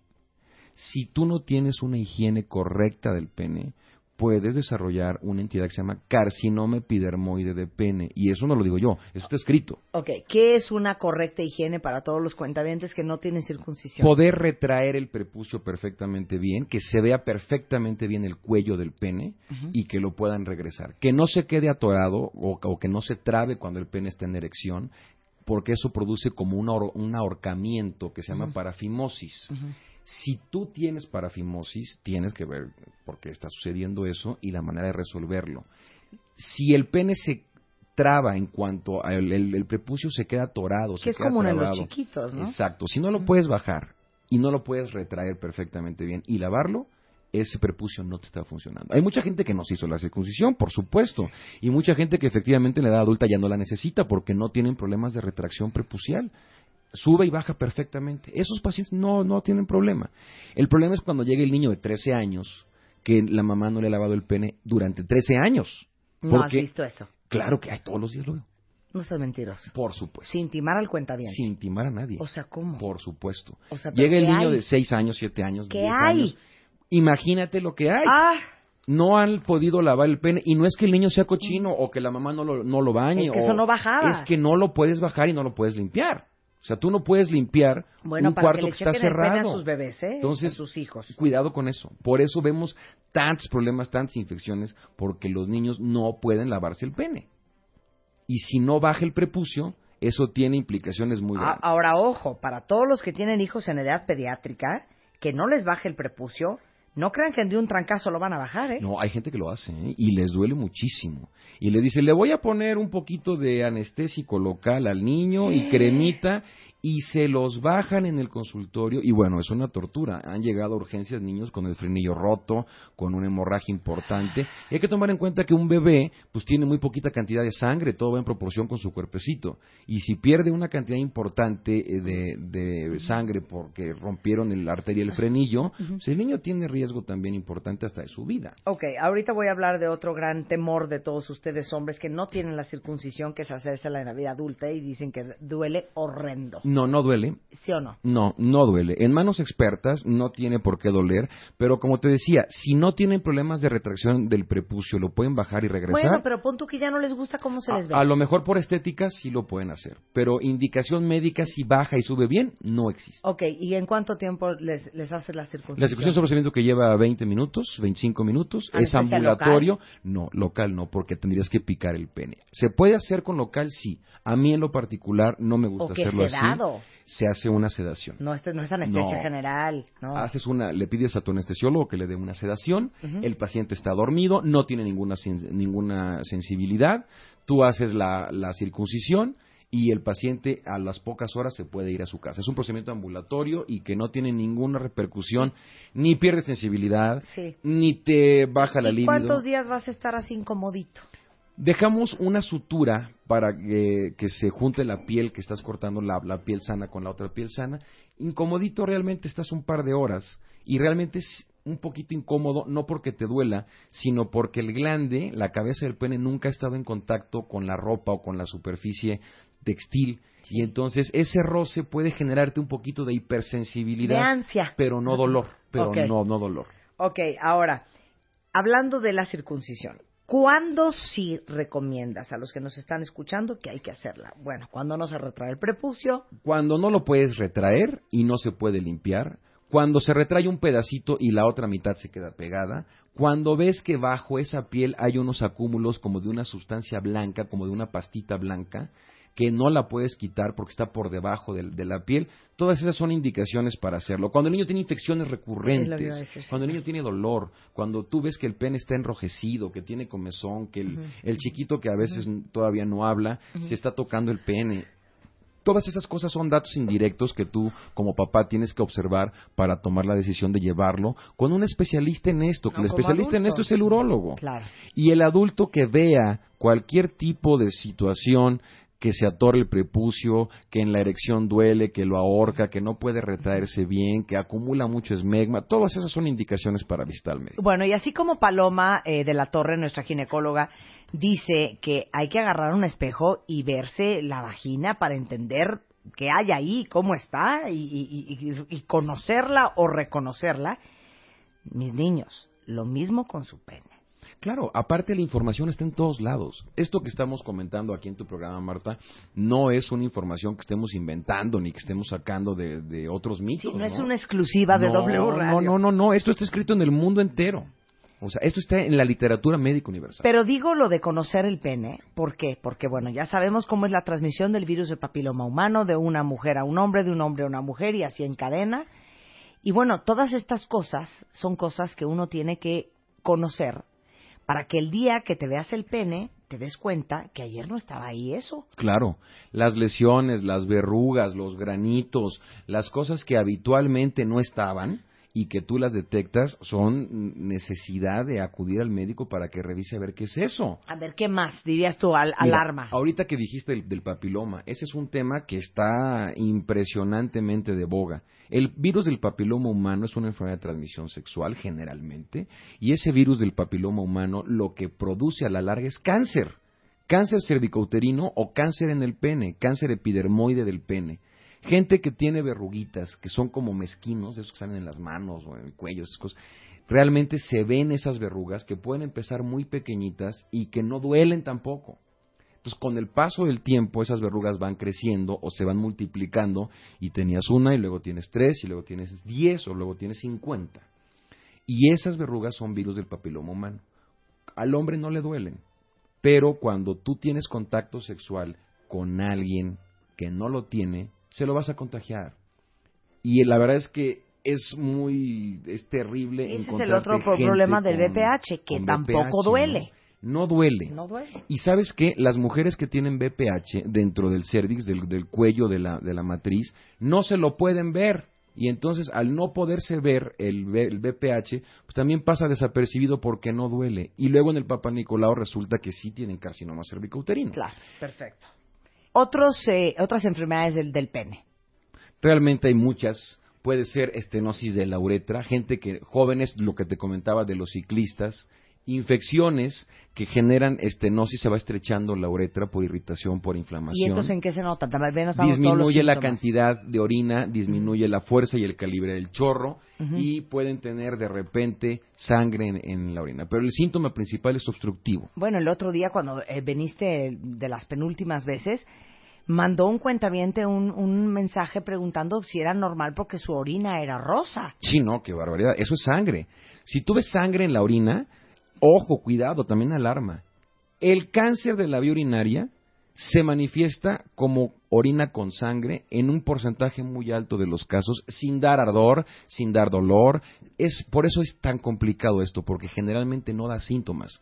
Si tú ves sangre en la orina, tienes que ir al médico de inmediato. Puede ser algo tan sencillo como una infección o una irritación, hasta un cáncer. Cosa que nunca he entendido. ¿Por qué si traes una infección en la vía urinaria, sangras? O sea, ¿qué está pasando adentro que sale genera un proceso de irritación sobre la mucosa. Imagínate como si la raspara, como si la inflamara y la raspara, y todos los capilares, que son vasos muy pequeñitos de la mucosa, se pueden romper. Y entonces una gota de sangre pinta un litro de orina, es muy escandalosa. Entonces tú puedes ver sangre en la orina por un proceso irritativo o infeccioso o por un proceso tumoral que esté erosionando esa mucosa. Pues sangre en la orina también es de atención inmediata. Mucho cuidado con eso Estar haciendo mucho pipí. Puedes también tener sintomatología obstructiva, como habíamos comentado. Si tú vas a hacer pipí a cada rato, puedes estar obstruido. Y si no estás obstruido, puedes tener un síndrome que se llama síndrome de vejiga hiperactiva o un síndrome de vejiga irritable. Y eso se caracteriza justamente por ir muchas veces a hacer pipí y tú sientes que no acabas de orinar y vas con muchas ganas pa- para, para o muchas ganas de, de hacer pipí y orinas un chorrito muy pequeñito, pero vas a cada rato. Se presenta principalmente en mujeres, en mujeres jóvenes, y es una entidad que se trata muy fácilmente con medicamentos haciendo un buen diagnóstico. Ok, te voy a hacer una pregunta que no sé en qué momento se me acaba de ocurrir. Pero el otro día hablamos con Paloma de la Torre, que es ginecóloga, sobre los flujos de la mujer. Y cuáles colores y olores son normales y texturas y cuáles no. Ok. De un pene del hombre, lo único que debe de salir es Orina y semen. orina y semen. Punto. Pus. Cuando tú tienes un Digo, no paciente sé. con secreción por la uretra, Ajá. eso se llama uretritis generalmente. Y hay infecciosas y hay no infecciosas. Las infecciosas pueden ser desde la gonorrea clásica, que ya cada vez se ve menos, la verdad es que es poco, fre- es poco frecuente que la veamos. Y puede haber secreción verde que Dios da comezón. Que puede oler feo, que generalmente se pega con la ropa interior. ¿Qué hacemos? ¿Nos matamos con mecat? Puede haber secreciones amarillentas, puede haber irritación en la uretra o dolor. Si cualquier paciente tiene secreción por la uretra que no sea pipí o que no sea líquido seminal, cuidado, ahí está pasando algo que hay que atender. Ahora, antes de terminar el tema, les quiero decir uno de los grandes mitos. El urólogo no es exclusivo de los hombres. De hecho, Dagoberto Bolina es mi urólogo. Y también ve a todas las mujeres que tenemos. Incontinencia urinaria, No tenías que empezar por esa. Incontinencia urinaria. prolapso vesical, lo que vulgarmente se conoce Infecciones como en las vías urinarias. caída, infecciones de las vías urinarias, piedras en la vía urinaria, quistes, tumores, malformaciones congénitas, reflujo, El ardor en la micción. el ardor en la micción, todas esas cosas las vemos los urólogos. Los- el, el urólogo es el especialista en la vía urinaria. Muchos especialistas trabajan cerca de la vía urinaria, pero no son los expertos en este sistema.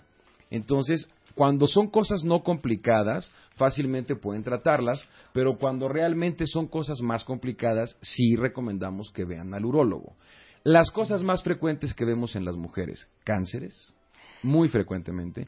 Vemos entidades en la uretra, en el tubito por donde sale la, la pipí, que pueden ser quistes, divertículos, carúnculas, que se infectan, ¿Hay que algo huelen peor que feo. eso? Carúncula. Carúncula.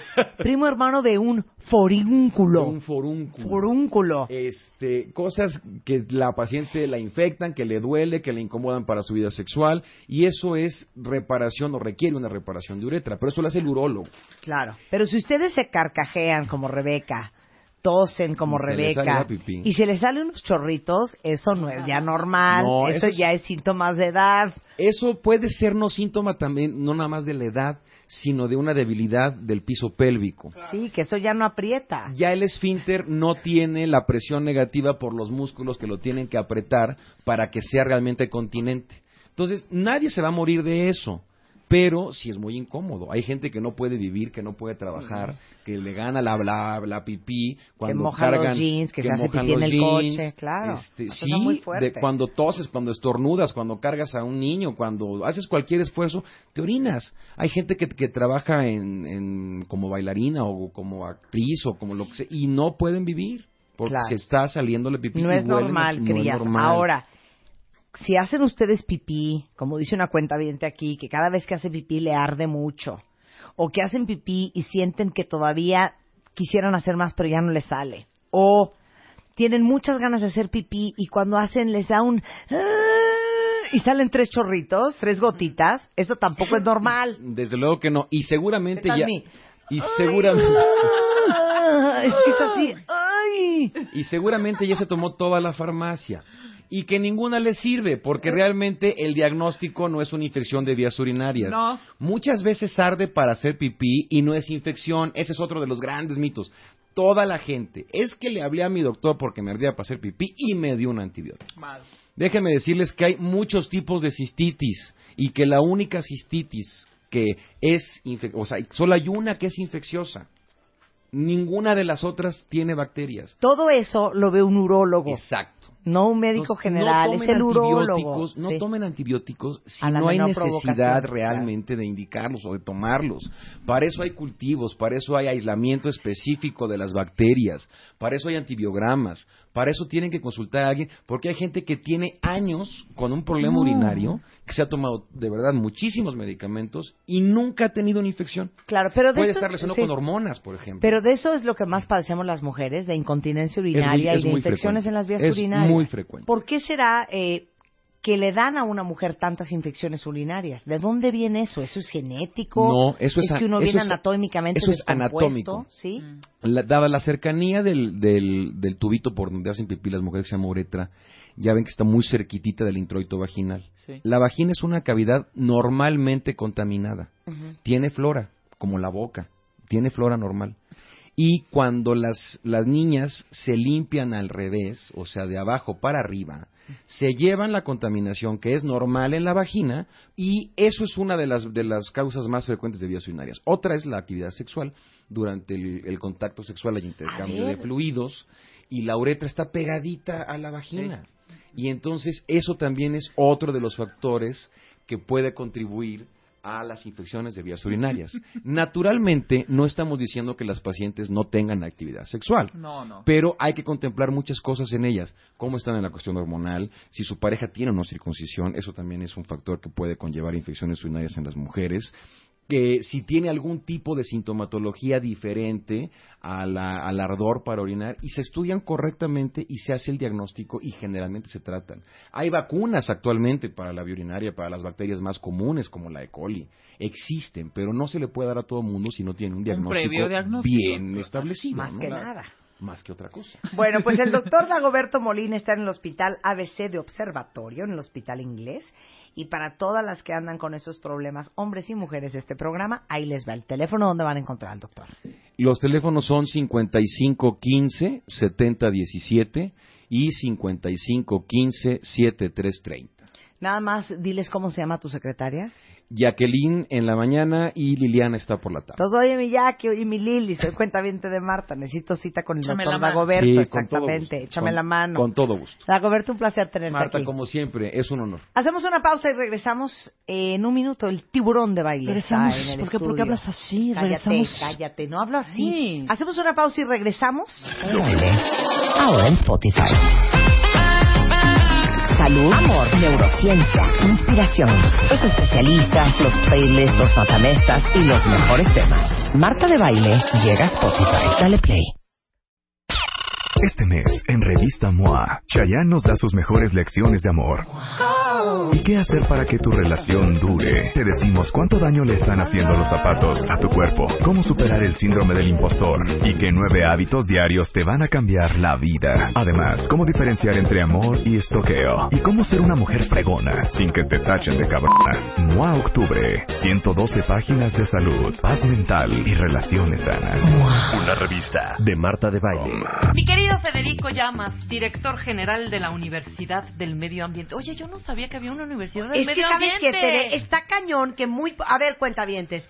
¿Quién de ustedes sabía que en toda Latinoamérica la única universidad del medio ambiente está en Valle de Bravo? Pregunta para Ni idea, ustedes. ni idea hasta ahorita. Sí, la verdad es que nosotros tenemos esa misma pregunta. Entonces, que Sí, veamos ahorita con tus cuentavientes está excelente. de Claro, a saber ver quién más sabía. menos, Pero, Fede, sí es la única universidad del medio ambiente en Latinoamérica, ¿no? Sí, es la única especializada en temas de sustentabilidad. Eh, que toda la universidad, toda la institución estamos enfocados en buscar soluciones al tema. Ok. Ándale. Y hoy vamos a hablar con Federico estilos de vida verde. Ay, ¿ok? qué bonito. Hace Que ya me dijo hijo. que soy básicamente la mujer menos verde que ha conocido en su vida. ¿Sí? Ahorita les va a hacer un test para ver qué ¿Pero tan por verdes qué? son Sí, ustedes. Sí, es cierto. Y se me haría que no. Qué increíble. Ok, quieren saber de voz de Federico, el maestro de la sustentabilidad. ¿Qué es ser verde? Porque siento que somos cero verdes. pues mira, sí, ser verde, el verde lo han utilizado ya como un término Sí, que ya, ya, bajo ya, lo ya, ni se entiende qué todo, es verde. exacto. Pero mira, ahorita le- te- lo enfocaba aquí un poquito en el estilo de vida verde. Y eh, realmente es pensar en tener una alta calidad de vida, porque no es sacrificarse. La cuestión de vivir sustentablemente no es irnos a las cavernas y vivir en taparrabos, no es eso. Es tener una alta calidad de vida, pero con la menor eh, huella ecológica o el menor impacto ambiental que podamos en el planeta. Ok, Eso ¿y es. cómo estamos acá? A ver, ¿cómo- ¿qué es una huella ecológica? Y, y da- dame referencias de otros países. Mira, una huella ecológica es, es una manera de medir qué tan verdes somos en nuestro estilo de vida. En referencia de países, por ejemplo, Estados Unidos.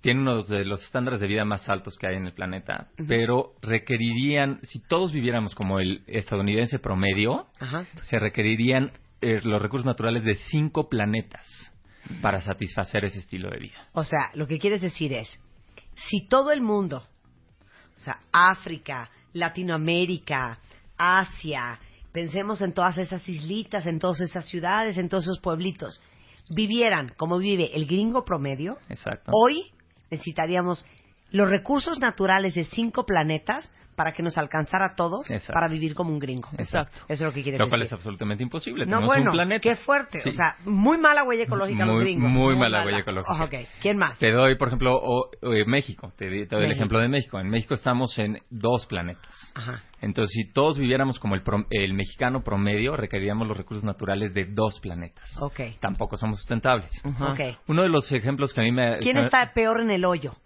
Eh, Dubái, eh, bueno, Emiratos Ár- Árabes Unidos. Es el, el país con mayor huella ecológica en el, en O el- sea, el planeta. si todo el planeta viviera como viven en los Emiratos Árabes Unidos, ¿cuántos planetas necesitaríamos? Necesitaremos seis planetas.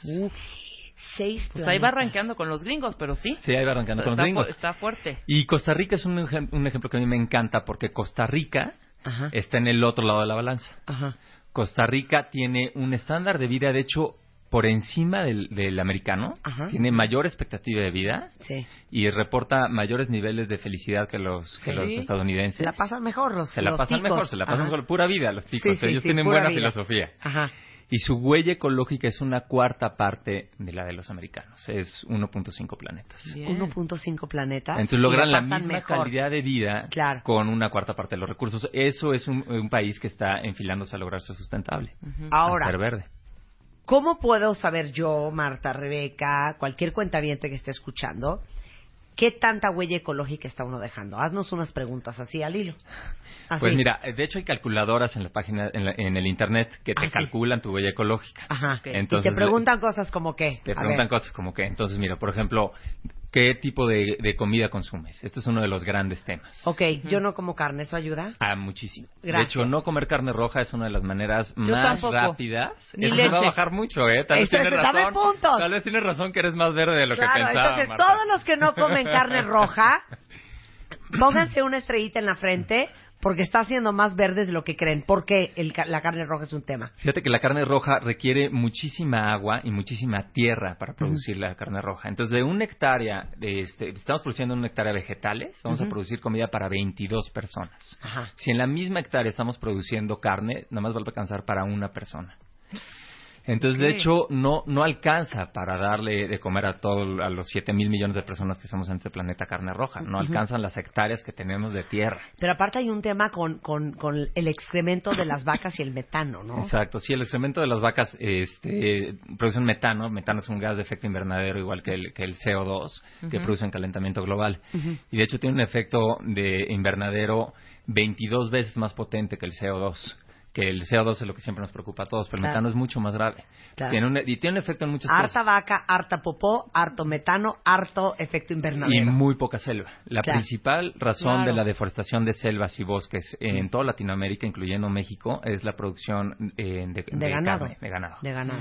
Sí, qui- quien ha viajado por México, en Veracruz o en este en, Chiapas, etcétera, y ven estas hectáreas y hectáreas, horas en el coche de selva devastada, es para producir carne. Pucha, sí. Entonces imagínense, no solamente están quitando el rainforest o las selvas, Mm. que ayudan a, este, a componer el aire que respiramos, sino que aparte son para vacas que hacen popó y que producen metano y que hacen que Contamina. Exactamente. Punto. estemos más contaminados. Ahora otra- Entonces, o- carne roja. Carne roja, Ok. una vez al mes, O- otra nada más de pregunta. lujo. Ah, Sí, sí, unos tacos de bistec. Exacto, sí, Impresionante, tampoco- farolito. Exacto, sí, se ¿No? vale una vez al mes, Exacto. tampoco hay que vamos. Siguiente pregunta. Eh, de, también en cuestión de comida, eh, comida local, Ajá. hace toda la diferencia del mundo. Ajá. O sea, tú imagínate que tú tienes un, me voy al extremo de lo, de lo local, un Sí. árbol de manzanas en tu jardín. Sí, yo tengo limones. Perfecto. Limones, vamos Sí, con los limones en tu sí. jardín. Ya también otro punto. Ya, está- si tienen un árbol frutal en su casa, otra Es- estrellita. Otra Claro. estrellita. Ok. ¿no? Imagínate ese limón, Sí. la huella ecológica, el impacto ambiental que tiene el limón que cortaste de tu jardín en comparación a un limón que trajeron de Nueva Zelanda, por decir algo. Claro.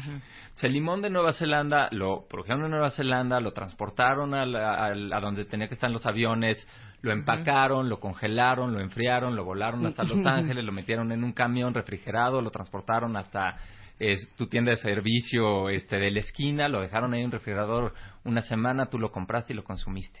La huella ecológica de todo ese trayecto de ese limón es, eh, ¿qué quieres que te diga? Mil veces arriba del limón que cortaste de tu, de tu casa. Entonces, comida local.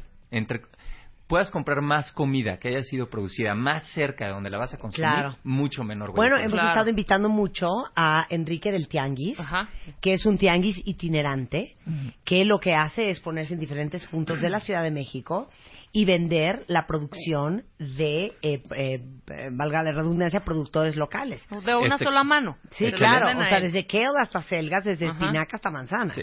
En, en, en la Condesa empezaron, y me parece que todavía está este esfuerzo de, de Mercado 100, Sí. que son mercados que venden únicamente productos que se hayan producido a 100 kilómetros a la redonda. Ok, Y el- efectivamente la una- cereza sí trae una huella ecológica, la de mi casa, pero el limón, ahí sí me apunto una estrella. Una estrella, Siguiente pregunta. exacto. Siente, ¿qué tanto consumes?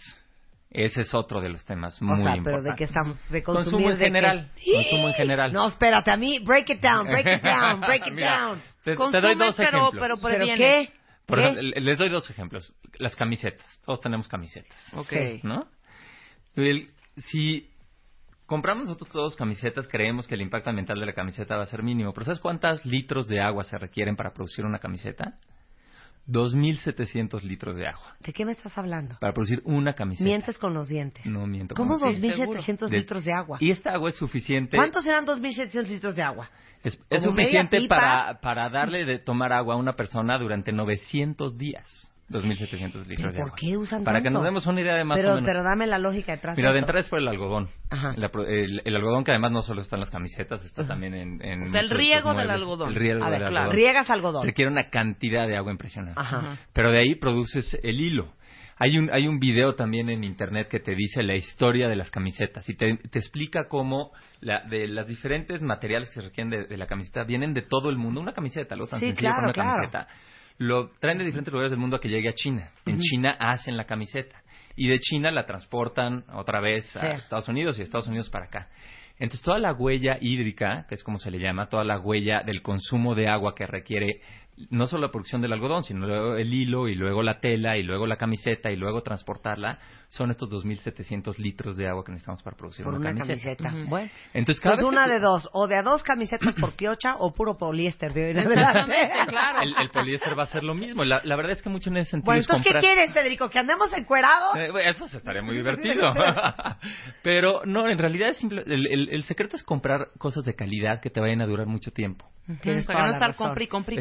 ¿Saben que a partir de hoy, puro cashmere, Pues sí, es mucho mejor, porque Sí, entonces un cashmere más. te va a durar 20 años. Ahora, siempre y cuando no quieras estar siguiendo a, las mo- a la moda ciegamente cada temporada, porque entonces no, no hay manera de que lo sigas. Pero Sí. si no te preocupa tanto la moda, y de- realmente creo que es una buena invitación a que no nos preocupe tanto la moda, y es mucho como los europeos se han vestido durante décadas, con un, una buen, un buen abrigo de cashmere que les va a durar durante Un buen 30 años. Claro. Y los 30 años se van a ver guapísimos los europeos. Claro. Ese es el camino que hay que tomar. Por ejemplo, las botellas de PET. También te digo rápido de las botellas Aquí, de PET. aquí Hijo, se me man. van a, a quitar una estrellita todos, porque yo creo que el 99.9% de nosotros Ajá. vamos muy mal en eso. Ahí sí me voy a poner una estrella, ¿Ah, sí? A ver, ¿qué? platícanos, platícanos. porque yo no tomo agua de botella. Eso, muy bien. La verdad es que es... Tú es el Yo camino. no tomo agua de Tú no- botella. nunca andas con agua de botella. No, jamás. Pero pues, sí compro al cada 15 días un garrafón. Pues mira, es mucho mejor un garrafón Sí, que que una botella de la- agua. ajá. Sí, pero Yo es te- mejor un Purit. Yo tengo una Eso sí, amiga... pero no un tengo. Purity. Tengo una amiga que no sé por qué lo hace. Compra estas botellitas de, de, de agua que son las chiquitas, además. Sí, sí, Sí, que que necesitas las- 44 las al usa para día. tomar en su casa. Exacto. Sí. No entiendo por qué no agarra, abre un filtro y llena su vaso de agua. Claro. Si no tiene estas cajas que compra en, en- en estas tiendas de servicio, Costco. en Costco, Ajá, que son miles. eh, son miles para tomar en su casa. Oye, Fede, pero dime una cosa. ¿No se supone que México es uno de los grandes consumidores de aguas embotelladas del mundo? Sí. Mira, el mexicano promedio utiliza cinco botellas de PET al día, principalmente cañón. de refrescos, y por eso también somos el número uno en diabetes y en obesidad. Sí, claro. Pero este, y en México únicamente se recicla el 15% de, de esta cantidad de botellas. Eso equivale a 800 mil toneladas de PET al año. No, sí, es 800 una- es mil toneladas. ¿eh? Y el 85% de estas toneladas no se reciclan, terminan en nuestras calles, como nos consta cualquiera que hemos caminado Sí, las calles sí, de, sí. de México, al lado de nuestras carreteras, en nuestros ríos o en tiraderos clandestinos. La verdad es que la solución es bueno que se recicle el PET, pero la mejor solución mire, es no les digo una botellas cosa, de agua. si la huella ecológica y ser verde les vale una sombrilla, háganlo por, por, por economía. Por economía. ¿Saben lo que se están gastando en agua embotellada al mes? Neta, Un Miren, a mí no me están pagando ahorita por decir lo que voy a decir. Cómprense un, un, un, un Pure de Unilever, cómprense cualquier filtro de agua. Un filtro. Filtren el agua, cómprense un, un, un bonito termo y anden con su agua ahí. Exacto. Y se van a ahorrar una lana. Y se van a ahorrar una lana y, ¿Y le saben van- qué? Los osos polares se los van a agradecer. Exacto. Pues sí. Ok, como estamos hablando con Federico, que es el director general de la Universidad del Medio Ambiente, que es la única universidad de este estilo que existe en Latinoamérica y que está en Valle de Bravo, nos está dejando saber qué tan en el hoyo, o sea, qué tan no verdes somos, o qué tan en el hoyo estamos, o qué tanta huella ecológica estamos dejando. Vamos a una que va a doler. Pido a todos que se tomen de las manos porque en este momento abrimos el tercer punto. Transporte. Transporte, sí. El- también como nos transportamos hace una enorme diferencia. A ver. Eh, y eh, sí, aquí en la Ciudad de México es todo un tema. Pero a ver, pregúntanos. ¿Cómo se transportan? A ver, estrellita o no estrellita. Automóvil. Rebeca confiesa. Automóvil. Automóvil. Totalmente. ¿Automóvil o camioneta? Porque también hace No, diferencia. yo automóvil. No. Camioneta, ¿De cuántos- yo y tú. Automóvil, auto. estamos hablando? Coche, Auto, yo auto. coche. Auto. ¿Tu coche cuántos cilindros? Mi coche tiene seis cilindros. Ocho. Ocho. ¿O cuatro? No, cuatro, el tuyo ¿verdad? tiene cuatro cilindros, Cuatro, el mío cuatro, tiene cuatro. ocho. Sí, muy- muy el mío decente. tiene ocho. Ocho cilindros. Pido una disculpa de antemano. Perdón. Ok, ya ahí ya vamos mal. ¿Qué fíjate- más? Pero fíjate que, eh, de hecho, la Ciudad de México está diseñada para el coche. Es una tristeza. Nuestras claro. autoridades no han entendido lo que ya se entendió en, las- en otras ciudades del, del mundo hace 20 años, que no hay que diseñar para el coche. Claro. Y la manera de, de- de transportarse en coche es la peor de las maneras. Es Pero aparte tiene- puedo hacer un paréntesis. Sí, claro. Me dio una tristeza, me dio una tristeza, porque si esta ciudad en donde crecimos todos hubiera estado diseñada para bicicletas, hoy todas traeríamos un cuerpazo que ahí les piernas. encargo. Es que les, les contaba yo a todos ellos que ahora ven que les conté que estuve en Copenhague y yo veía estas danesas y decía, ¿qué onda con las piernas de estas viejas? Porque aparte de que todas son un palo de coco de altas, unas piernas, de esas piernas que es como músculo ya pegado con piel. Y pasé un día observándolas y al día siguiente las volví a ver y me mortificaba. Y como era verano, todas en shorts. Hasta que de repente me cayó el 20 y dije, qué bruta que soy. Si a mí me hubieran trepado en una bicicleta desde los 5 años y ese hubiera sido mi medio de transporte, yo tendría las piernas de estas viejas. Ay, pero espérame, espérame, espérame. Aquí el, el error, ¡Qué el error, somos un, un país bicicletero, o sea, se- de, de cultura de la bici, no lo estoy diciendo en Sí. manera despectiva. Aquí el error fue que nuestros papás nos quitaron la bici. No. Porque nosotros, o la dejamos, porque desde chavitos, ¿quién no tuvo una bici? Sí, no, lo y que nos pasa íbamos es que en bici no, a no, todos hija, pero lados. es que no estás entendiendo. O sea, aquí en claro. Copenhague, todas las calles, no, Sí. no, no es no, nada más la zona de lomas como acá, Sí, que no, gracias no, a no, Víctor no, no, Romo no. tenemos una muy buena ciclopista. No, todas las calles de Copenhague tienen un carril solamente, para bicicleta. A ver, Claro. aviéntate en bicicleta en Gabriel Mancera. No, está cañón. A ver, en el periférico haciendo en la yendo a deporte de alto riesgo. Pues no. Pero fíjate que la ecobici aquí en México es una maravilla. O sea, Una realmente maravilla, ha hecho una, una diferencia. maravilla. Y como tú dices, es un placer ver. Nomás aprendan a andar en las- bici. Chavas en la bici encima Claro. se ven increíblemente guapas y sexys, ¿no? Es Claro. una- y es la manera más eficiente de transportarte, lo Totalmente. cual desafortunadamente no tenemos en esta Bueno, ciudad. transporte, se me ponen estrellita o tache. Vamos con tipos de energía que usan en su casa, cuenta bien. Ah, yo para puedo ver decir algo que sí estoy súper orgullosa de lo que hice. A ver si ayuda. Yo creo que sí. Bueno, yo apago, de, de, de hecho, la zapatita, tic, o sea, porque no esté todo prendido. Y puse en todos estos aparatos como los que están conectados. El horno de microondas siempre está prendido. Sí, claro. Le puse un paso donde apago yo, tic. Cuando no lo uso, está apagado. Por ejemplo, ahorita en mi casa está apagado el horno de microondas. ¿Ayuda de alguna Hace- manera? Sí, hace muchísima diferencia. Sí, el que los aparatos se queden conectados con esta lucecita, ¿no? Típica que Exacto, que parpadea está la todo el tiempo. ahí. Ajá. Es eh, ya sumado a la cantidad de millones de, de aparatos eléctricos que tenemos a nivel mundial, Ujú. es una diferencia importante. Y efectivamente el primer paso en términos de, la energía en nuestra casa es eficiencia, es gastar menos. Claro. Ese es el primer paso. Mis focos son ahorradores, todos. Focos ahorradores, los focos LED son una maravilla. Son una Sí. maravilla. Una maravilla, duran Caros muchísimo como tiempo. si fueran Fíjate que hechos ya a no mano, tanto, ¿eh? No, ya pero no hija, te voy, ya no tanto, y te voy a decir una cosa. Cuando llega tu recibo dices, Ah, ¿De luz? Sí. Hijo. O sea, del cañón. Cambiar todos los focos de LED de un jalón en una casa, vas a recuperar esa inversión en unos cuantos meses. Exacto, dura más. Tu refrigerador, cambiar el refrigerador también. También, el claro. consumo es increíble en términos de refrigerador. Cañón. Y el FIDE, el gobierno, tiene programas para reemplazo de refrigeradores que te ayudan a financiarlo. Es relativamente sencillo. Eh, iluminación natural, no meternos en unas cuevas llenas de focos, sino Claro. México gozamos de un clima Abran privilegiado. ventanas, abran abran- ventanas, Claro, que entre la ventanas, luz, Y en ¿no? las Claro. noches también las velitas son bien chidas, güey. O sea, neta. Sí, sí, no las teles prendidas, ¿no? Ahora ya tenemos la costumbre que teles en todos los cuartos. Sí. Y por alguna razón todas prendidas, nadie escuchándolas, ¿no? Hay que apagar estas televisiones, además tal vez vamos a hablar un poquito más entre nosotros. Claro. Eh, pero ya que logras toda la parte de eficiencia, eh, la cuestión de cómo estás eh, generando esa energía. Entonces, ahorita la mayor parte de las casas están conectadas a la A red la eléctrica. Sí. Pero en México el 80% de nuestra energía es, es, eh, producida con hidrocarburos, como decíamos, con petróleo básicamente. Y eso tiene una huella ecológica enorme. Hace rato que hablábamos de Costa Rica, por dar un comparativo de cómo Costa Rica sí está en un camino mucho mejor, el 99% de la energía en Costa Rica se produce con energías renovables. 99%. No manches. O sea, Finlandia. Finlandia. ¿Y qué onda con estos ticos? Los ticos, ¿sabes qué hicieron los ¿Qué, ticos? qué onda con los ticos? Bueno, yo me encantan los ticos porque además hay muy buenas olas para surfear. Alguna vez fui con tu querido Spider-Man allá a agarrar algunas sé. olas. Pero, este, en el 1900, en la década de los 50, no me acuerdo exactamente qué año, quitan su, su, su mm, a los militares, Ajá. quitan a, a todo el ejército Sí, vaya el ejército. y usan todo ese presupuesto para educar a su población. Si a mí me preguntaras una cosa que hizo Costa Rica, la diferencia de Latinoamérica que hoy hace que Costa Rica esté, como tú dices, Dinamarca, fue eso. Pusieron el dinero en donde debe estar, que es en la educación de su población. Claro, qué increíble. Y 99% de energías renovables, más del 30% de, de, de áreas naturales protegidas de todo el territorio de su país, etcétera. Efectivamente, es un país muy sorprendente. Es Muy que les digo una cosa, hay tanto que hacer. Sí. Eh, Noruega yo no sabía que es el cuarto quinto productor más, más grande y exportador de petróleo en el mundo. Y Noruega únicamente gasta el 5% de su ingreso anual. El resto lo reinvierte en el país. Qué impresión. Entonces uno va a Noruega y de veras que no, no puedes creer que eso exista. Sí, y- Igualito que nosotros. Igualito.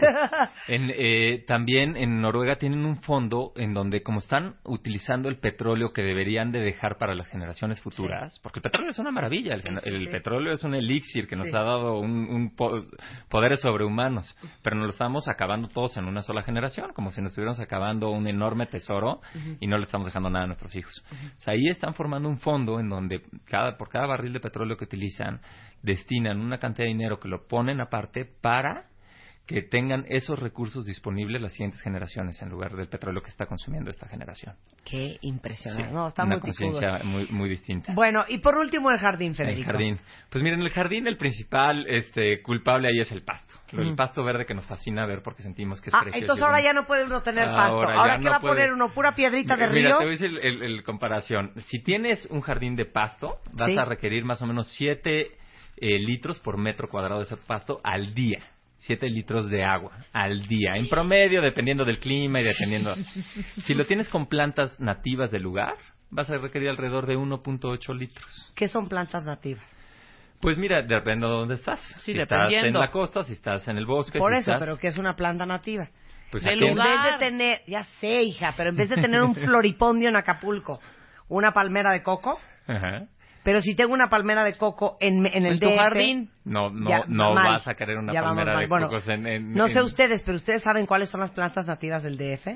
No. O sea, mi limón es nativo. Pues mira, el DF hace mucho tiempo eran bosques. Sí. Entonces, la primer guía que puedes para hacerte más qué hay, qué es lo natural en esa zona, vayan al desierto de los leones y vean Pues cuáles son las plantas de ese, de ese lugar. Exacto. O sea, entonces tú me dices que saque yo mi limón, mi higo, Mira, mi es- naranjo, en- en- mi ciruelo. Cuando menos entre, mi entre quienes estamos en este tema, la excepción es si estás produciendo comida. Exacto. Sí, es comida. es Porque comida. si estás produciendo comida, si va a requerir el mismo consumo de agua que el, que el pasto, pero estás produciendo comida y, y lo compensas por lo que hablábamos Sí. en el principio del programa. Pero si quieren ser muy clavados, lo ideal sería diseñar un jardín con plantas locales. plantas locales con, con piedra, como efectivamente dices, grava, piedra, etcétera, que se puede ver se puede ver muy bonita. Sí, con- ya todos en jardín japonés. sustituir el pasto y, y- y plantas comestibles. Esas son las dos indicaciones en términos de- del jardín. Bueno, está la información en umamexico.com de las carreras, de la inauguración del nuevo plantel el 8 de noviembre y todo lo que quieran saber eh, en umamexico.com. Gracias, Federico. Muchas gracias, Marta. Hacemos un corte rapidísimo, regresamos, no se vayan. Marta de Baile. Ahora en Spotify. Salud, amor, neurociencia, inspiración. Los especialistas, los playlists, los matamestas y los mejores temas. Marta de Baile llega a Spotify. Dale play. Este mes, en Revista MOA, Chayanne nos da sus mejores lecciones de amor. ¿Y qué hacer para que tu relación dure? Te decimos cuánto daño le están haciendo los zapatos a tu cuerpo, cómo superar el síndrome del impostor y qué nueve hábitos diarios te van a cambiar la vida. Además, cómo diferenciar entre amor y estoqueo y cómo ser una mujer fregona sin que te tachen de cabrona. MOA Octubre, 112 páginas de salud, paz mental y relaciones sanas. Una revista de Marta de Baile. Pero ya nos vamos a comportar. Hoy, se los prometemos, cuentavientes, hoy nos vamos a portar muy serios, Hoy muy sí. profesionales. No importa que hay- aquí hay una familiaridad, que aquí hay una hermandad. Ajá, una verdad y sobre todo solidaridad con el especialista en cuestión. Y sobre todo con su especialidad, más que nada. Claro. Vamos a ser claro. muy respetuosas. El tema es, ¿qué quieren los reclutadores de su personal? El tiburón de bailes en la house. O sea, ¿por qué creen que no se han quedado en la chamba que estaban buscando? That o, por- is the o- question. o porque no encuentran La chamba que quieren. la que están buscando, la que quieren. Ok, O sea, venga. a- aplica para ambos, obviamente, para Venga. tanto los que reclutan como los que Adelante. están trabajando. Adelante. Pero a ver, yo quiero hacer una pregunta a Marta primero. Ujú. ¿Tú qué buscas en tu personal? En MMK. Híjole, yo creo que número uno, para mí, el factor accountability. Ajá. O sea, de, de hacerse dueño del resultado y hacerse responsable de, del logro y del proceso y de la ejecución es número uno. ¿Cómo lo detectas? Dos, mucha actitud. Ok, actitud es elemental. Elemental. ¿Cómo defines una buena actitud? Es que tiene que ser una persona, y eso se nota en la entrevista de trabajo. Tiene que ser una persona con energía, que hable con pasión, porque cuando uno está hablando de algo que le encanta, es imposible que hables de, bueno, eh, yo eh, soy eh, administrador, eh, bueno, tengo 26 años de O sea, yo quiero oír ese fuego en la voz, ese, ese entusiasmo, esa emoción, esa excitación Y no de es lo solo que oírlo, haces. Porque es eso, sentirlo. claro, porque eso es algo que se transmite al resto del equipo en casos de puesto de liderazgo y en, en caso, por ejemplo, de gente que ve a otra gente, los equipos de ventas, los equipos de marketing, los equipos de relaciones públicas, esa es la presentación de tu compañía afuera. Entonces, actitud y energía y entusiasmo y pasión me es muy importante también. ¿Te ha tocado que alguien muestre una buena actitud y energía fingida y falsa? Claro. ¿Cómo lo detectas? Es que se nota. Se nota cuando no es parte de tu personalidad. Se te nota en los ojos, se te nota en la, en la gesticulación de la boca, en el tono de voz. Como que es muy forzado. Sí, muy forzado. Pero mucho más importante, se siente. Sí, exacto. Porque he enfatizado muchas veces que en una entrevista se evalúan tres lenguajes, verbal, corporal y sensorial. Ujú. Puede ser excelente orador, lenguaje verbal, excelente actor o actriz, lenguaje corporal. Ajá. Pero tu lenguaje sensorial no lo puedes modificar Alterar, claro. porque se transmite de tripa a tripa, Ujú. válgase la palabra. Llegado el momento en que tus entrevistadores están evaluando a los candidatos, uno de ellos comenta, me gustó mucho Rebeca, pero hay algo que no me convenció de ella. Sí. Y- ¿De ella o de ella? No, de ella. De ella, se vale. Su cabello. Su cabello. Entonces, un segundo pregunta qué es y el primero responde muy asertivamente, no lo sé, porque no lo sabe, porque no es racional, es Emocional. sensorial. La mayoría de mis clientes llegan con una energía baja, Ujú. ¿ok? y sobre todo los hombres, porque También definan que es una energía baja, ¿eh? O sea, una gente- No, cuando llegas hablando de No, pero hay gente que de pronto No, una- una una energía- persona seria, una persona que No, no, no, no, no. Ha- hablo- pero hablo- objetivamente decir O sea, la- sabe la- lo que quiere, la pero pues es la seria. energía la pierdes. No, no, no, no estoy hablando de seriedad. Estoy hablando de que están golpeados, demacrados, tensos, presionados. Y esa parte no la puedes disfrazar. Claro. Por tanto, muestras también aprehensión y desesperación en la entrevista. Y si se me va esta oportunidad, es la única que tengo, no me, han salido, no me ha salido otra. Es bien interesante, cuando menos deseas algo, es cuando te cae. Claro, sí. Y cuando más lo persigues y estás tenso... O sea, tampoco sentirte ham- hambreado, ¿no? No, claro que no, por supuesto que no.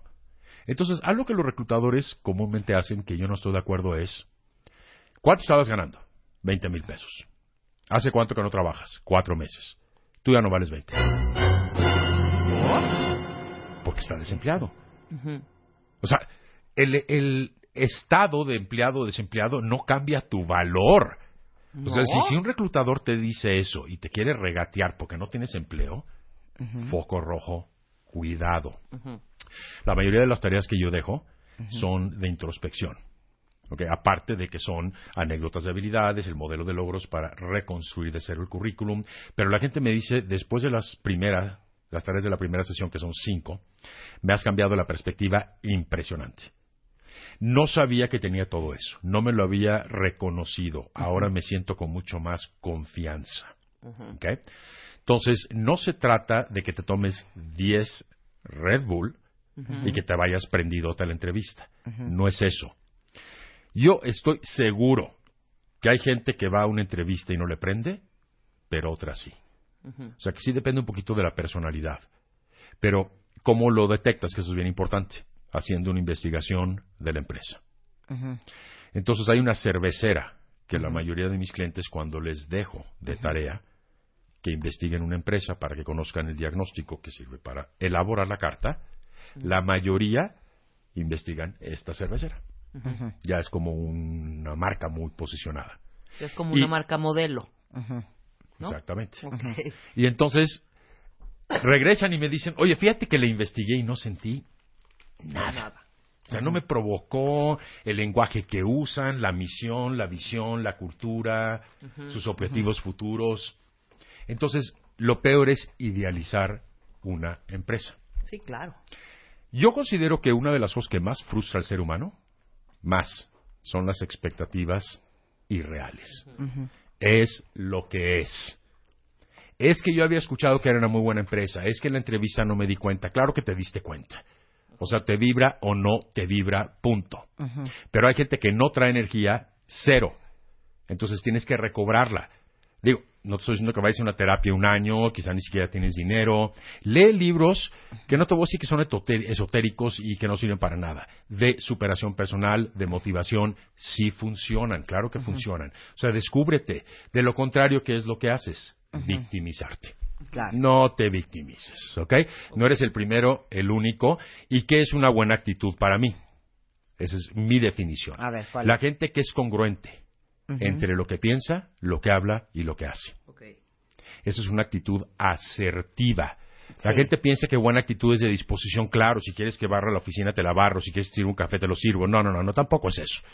Tener una buena actitud es una persona que está sana, que está limpia, que no trae ira, que no trae odios. O sea, eso es, eso es una buena actitud. Entonces tienen que recobrar eso súper importante. Sí, pero perdón, te faltan dos cosas importantísimas. Para mí una buena actitud también tiene que ver con alguien que tiene entusiasmo, que es positivo, que, que está ganoso, que tiene ganas, que está animado, No, claro, que tiene o sea, energía. Yo estoy de acuerdo, pero, pero eso puede ser pasión, eso puede ser energía, puede ser empuje, o sea, lo que, ya, lo que llaman en inglés self-driven. O, un- exacto. o, o- o que tienen este- Automotivados. sí, que tienen el push y demás, ¿no? O sea, Joyce Meyer lo define muy bien, que es el umf. Sí, exacto. El Mm. umf. Tienen el umf. El foie. El foie. el. Ya sabes, que le entran, que le Sí. entran duro. Sí. Pero una buena actitud no es necesariamente entusiasmo. ¿Qué es para ti una buena actitud? O sea, ya mostró pasión, siempre está prendido, ya, ya, ya está prendido y demás, pero cuando ya lo contratas y entra a trabajar, ¿cómo detectas una buena versus una mala actitud? O más bien, ¿qué es una mala actitud? Vámonos al revés, a la inversa. Pues el que a todo le ve problema, Todo no se puede. todo es ¿no? una complicación. Todo, uy, a ver si sí nos recibe, ¿verdad? Porque la última vez. este letargo, parsimonia, Los poco esques. interés, el sabes qué y el es que. El es que él, ¿sabes que Él, él, pero es que eso a mí no me toca. Sí, estoy de ¿no? acuerdo. Todo Entonces, eso. o sea, una buena actitud es Ujú, que no se deja derrotar fácilmente. ujú, Exacto. también. Y te voy a decir cuándo El se que no- propone. Te voy a decir cuándo se nota la buena actitud Ujú. en los tiempos difíciles. Claro. en los momentos difíciles. Totalmente. Sí, totalmente. Una pregunta elemental de entrevista es, cuéntame una adversidad importante que hayas enfrentado y superado. Ujú. ¿Qué contestarías, por ejemplo, Rebeca? El trabajo estás hablando, por supuesto. Bueno, al nivel... No, yo no dije nada. Ah, bueno, Pero ten cuidado cómo respondes, ¿no? Obviamente. pues sí.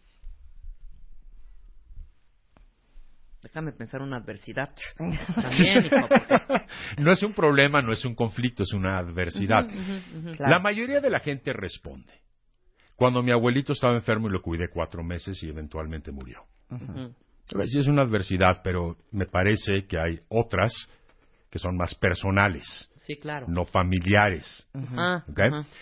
No sé, igual Hay- te hay algo- corrieron, hay algo aquí que es te cambiaron de puesto, Es te bajaron es- de es puesto. elemental en una entrevista. ¿Qué? Los reclutadores hacen las mismas preguntas, más unas variadas y diferentes. Y siempre reciben la misma respuesta. O sea, Ya saben por dónde viene, ya saben por dónde viene. Y de repente llega una persona que tiene una respuesta diferente, no mejor, no peor, diferente. Y dicen, vaya, hasta que alguien piensa, caray, que sería como cuál. que sería como cuál. A ver, Una es la de la adversidad, pero la otra es cómo es tu relación con tus jefes. híjole. Rápido. A ver, Marta, vas. Eh, Muy respetuosa. no, yo creo que de una gran colaboración, de entendernos y, y respetarnos y comprender los tiempos y los momentos por los que pasa la compañía, las necesidades, este, y también con, con mucha tolerancia a las diferencias y los estilos de cada uno. ¿Qué es lo que de la mayoría O de la gente... que no dije nada. No, sí estuvo bastante asertivo. Ok. Por lo menos ¿Qué es, dijiste qué es lo que la mayoría de la gente responde? Muy bien, Cordial, me llevo muy bien, me llevo muy bien con mi jefe, jefe, Muy bien. jefe, jefe, con mi jefe. Ajá. Le digo a Roberto un tocayo, Ujú, libanés, alto, gritón y necio. Y le estaba explicando este concepto de entrevista. sí. Le hago la pregunta y antes de terminar la sílaba fes de jefes, muy buena. Le dije, ya sabía que no iba a responder eso. No, es que es muy buena. A ver, te pregunté cómo es la relación con tu jefe actual, Claro. con el anterior, con los anteriores. No. Le digo yo a él. Podría responder, mi relación con mis jefes radica en identificar sus necesidades en lo posible antes que lo ella para resolverlas en tiempo y forma y de manera eficiente y efectiva. Claro. Y me dice, no manches. Entonces no mancho. Dos semanas regresa. Ujú. Me dice, no vas a creer lo que me pasó. Le dije, ya sé lo que te pasó. ¿Cómo sabes si no te he dicho? Porque ya lo sé. Te hicieron la pregunta. Me dice, a ver, dime, te hicieron la pregunta. Ujú. ¿Cómo sabías? Oh, pues, Claro. por eso llevo 15 años haciendo esto. Y que contestaste algo similar a lo que me dijiste. Me comenta, como que no queriendo darme el crédito. Contexto. Headhunter, 52 años, 30 reclutando y senior. Le respondió, nunca me han dado una respuesta a esa pregunta de esa manera. ¿Qué Eso le contestó el, el, El reclutador. El pues, ¿qué Headhunter. A él, claro. Y por ese tipo de pensamiento que es diferente, le vas a encantar a mi cliente. ¡Eh! ¡Órale! Pero fíjate cómo te diste cuenta en esa pregunta. Y él peleándote. La buena actitud, sí, porque le, le encantaba pelear para todo en sesión, Sí. Porque era necio. Pero no mala onda, sino por retar. Y entonces, fíjate la disposición de actitud en esa respuesta. Esa es una buena actitud, Claro. Exactamente. es una gran actitud. Claro. Pero en la adversidad es cuando se ponen a prueba muchas de las habilidades. Principios, valores, ética. Cuéntame de una adversidad importante. A ver, que es la segunda A vez. ver, Roberto, te cuento de una adversidad importante. Deja de burlarte que es una No, pregunta no me importante, estoy, ¿eh? no, no, no, no, no, no, no, no, no. payaseando, Rebeca. No, no me estoy A ver. payaseando, pero es que estoy pensando de verdad en una adversidad. O sea, he Sí. tenido problemas en el trabajo, he tenido eh, problemas técnicos, problemas entre, eh, en el- entre los equipos. He tenido pro- ese tipo problema de... es una cosa más objetiva, que lleva una metodología, pensamiento estratégico, toma de decisiones rápida. Adversidad es más emocional. O sea que yo no te estoy diciendo que tengas la mejor Pero es que no quiero poner de No, no, ejemplo, no. sí, cuando se murió mi abuela, entonces no quiero poner eso, Claro. porque lo separo completamente. ¿Sabes? No es tanto que lo separes, es una respuesta un poquito estereotipada y es lo que la mayoría responde. Bueno, te puedo decir, ante la adversidad personal, trato de no mezclarla con el trabajo, porque eso, de eso verdad no, eso es- eso no fue lo que te pregunté, Mm. porque quiero un ejemplo, no lo que piensas de la adversidad. ¿Mm? O sea. O sea que la adversidad es algo más emocional y menos racional, un problema es más racional. Entonces quiero saber si aguantas la presión. Fíjate, Roberto, Y que lo- tuve, y- y lo que tuve estoy un momento, viviendo- tuve un momento muy difícil cuando estaba yo en una en plena junta y me avisan que se había muerto mi abuela que vivía con nosotros. Pues en ese momento tuve que parar la junta, decirme, disculpan un segundo, acaba de suceder esto, tengo que retirarme, mañana podemos continuar con las labores, ¿no? ¿Qué sentiste? no, que sentí una tristeza impresionante, como que, que sentí, evidentemente yo no podía estar concentrada en ese momento, pero al día siguiente retomé mis actividades. ¿Y tu actitud fue cuál? Al otro día, mi actitud fue clavarme en mi chamba y mi abuela la quiero, la respeto y la seguiré queriendo toda mi vida, pero me clavé en lo que tenía que hacer Si yo, te que era mi fijas, es algo mucho más emocional, por eso hablo de adversidad. Hay una palabra ya aceptada que se llama resiliencia. De la cual hemos hablado veces varias en Veces el programa. varias. Que hay que ejercitar también La resiliencia de la viene de resiliencia. la física, que es una medida, la velocidad con la que recupera su posición original un resorte cuando lo comprimes. Ujú. ¿ok? Y se mide en milisegundos. ¿ok? Luego se aplica a la psicología y es la habilidad de recuperarte como un resorte ante un tropiezo. Entonces, lo que quiero ver en la pregunta de adversidad es cómo te comportas con tu equipo de trabajo, porque ellos te tienen que ver fuerte cuando tú eres el jefe y el líder. Claro. La gente se rompe muy fácilmente en cuestiones emocionales cuando está bajo presión. Muy fácilmente. Pues bueno, buena actitud es un término muy amplio, lo pueden usar de diferente manera, cada quien lo puede definir de su propia forma igualmente. Pero tener una buena actitud y que se sienta la energía, que se sienta que vas a poner las cosas en movimiento y que vas a dar Sí, claro. resultados. Ese es el primer punto. Segundo punto, objetivos claros. Cuando tú le preguntas a una persona dónde te ves en 2, 5 y 10 años, no tienen la menor idea. Qué horror. No tienen la menor idea. Algunos que tienen idea me argumentan, si yo doy un objetivo específico, puedo quedarme fuera de la terna si el objetivo que estoy buscando no concuerda con el que busca el reclutador. Sí, sí, Ujú. cierto, te puedes quedar fuera. Claro. Pero andar tirándole a todo y ser arroz de todos los moles en materia de objetivos y ser de alguna manera muy disperso en los mismos, tampoco te quiero. Entonces, ¿cuál, a ver, ¿cuáles son tus objetivos profesionales? Te voy a hacer una pregunta un poquito más difícil. ¿Cómo A difieren tus- Rebe- a Rebeca, a ver, va. Ok. ¿Cómo difieren tus objetivos profesionales hoy a futuro? ¿Cómo difieren de los que estableciste hace dos años para tu carrera? Qué, qué miedo Es que, un día me que- que- entrevistes. Sí, exactamente, qué miedo, pero bueno, y esa... Fíjate que esa pregunta me Fíjate la he estoy- cuestionando fíjate yo que- que estoy midiendo veces, con esa pregunta. de Rebeca fue el fíjate. Fíjate tú. Lo que Fíjate. estoy midiendo con esa pregunta es la congruencia de tus objetivos. Ujú, Ajá. Claro. Fíjate bien cómo funciona la pregunta. Fíjate. Ok, Fíjate bien, fíjate bien. En 2015 te fijaste objetivos para el 2017. Exacto. Ok. Pero con unas herramientas que hoy ya no son las mismas. Es correcto, Los tiempos cambian. Pero el objetivo no necesariamente. No, estoy de acuerdo. Ah, ok. Estoy de acuerdo.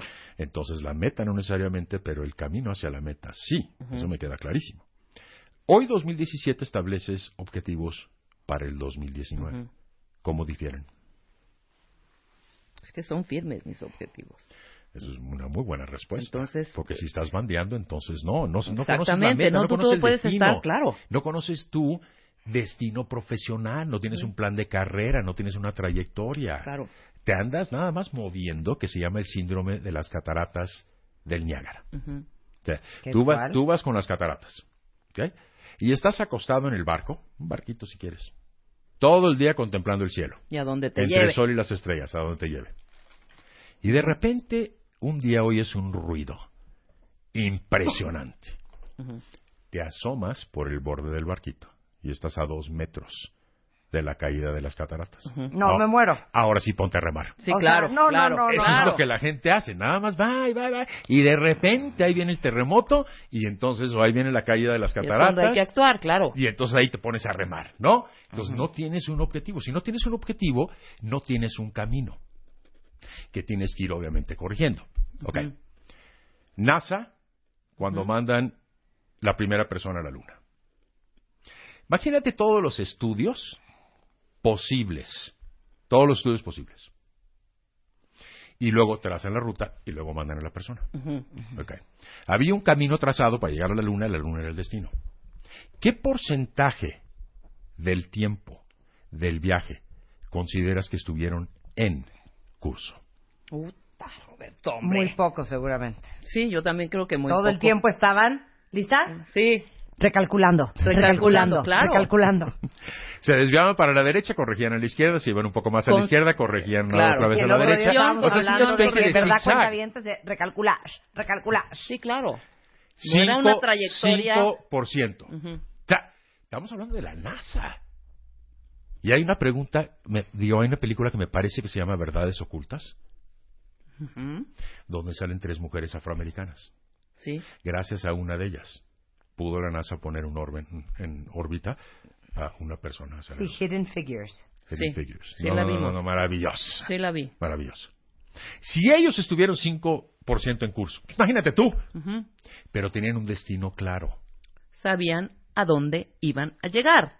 ¿ok? Entonces, tú, eh, contesta ahora la pregunta. ¿Cómo difieren tus objetivos a dos años, hace dos años, a los que estás estableciendo el día de hoy? Es más, ¿sabes qué, hija? Porque soy tu amiga. Te voy a dar el corte comercial, ¿va? Eh, es bien difícil esa a pregunta. ver, contesten ustedes en Twitter y en Facebook. A ver, ¿cómo, ¿cómo es otra vez la pregunta? ¿Cómo difieren tus objetivos a dos años actuales con los que estableciste hace dos años? Sensacional. Regresando del corte en W Radio.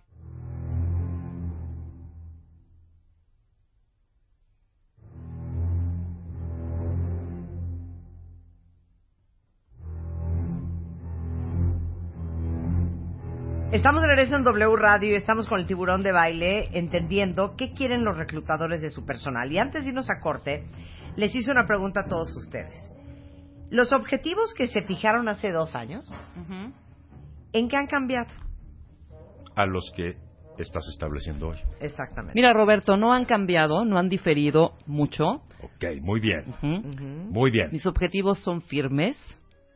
Sí he tenido que de pronto, como nuevamente tomar el tomar el timón y dirigirme de acuerdo a cómo están las circunstancias, pero el punto final es el punto final. ¿En qué debieran de cambiar? ¿Los objetivos? Sí, si no es naturaleza y no es esencia o fondo. ¿en qué sí debieran de cambiar? En los objetivos, ¿Estrategia? en no sé, desarrollo, En escala.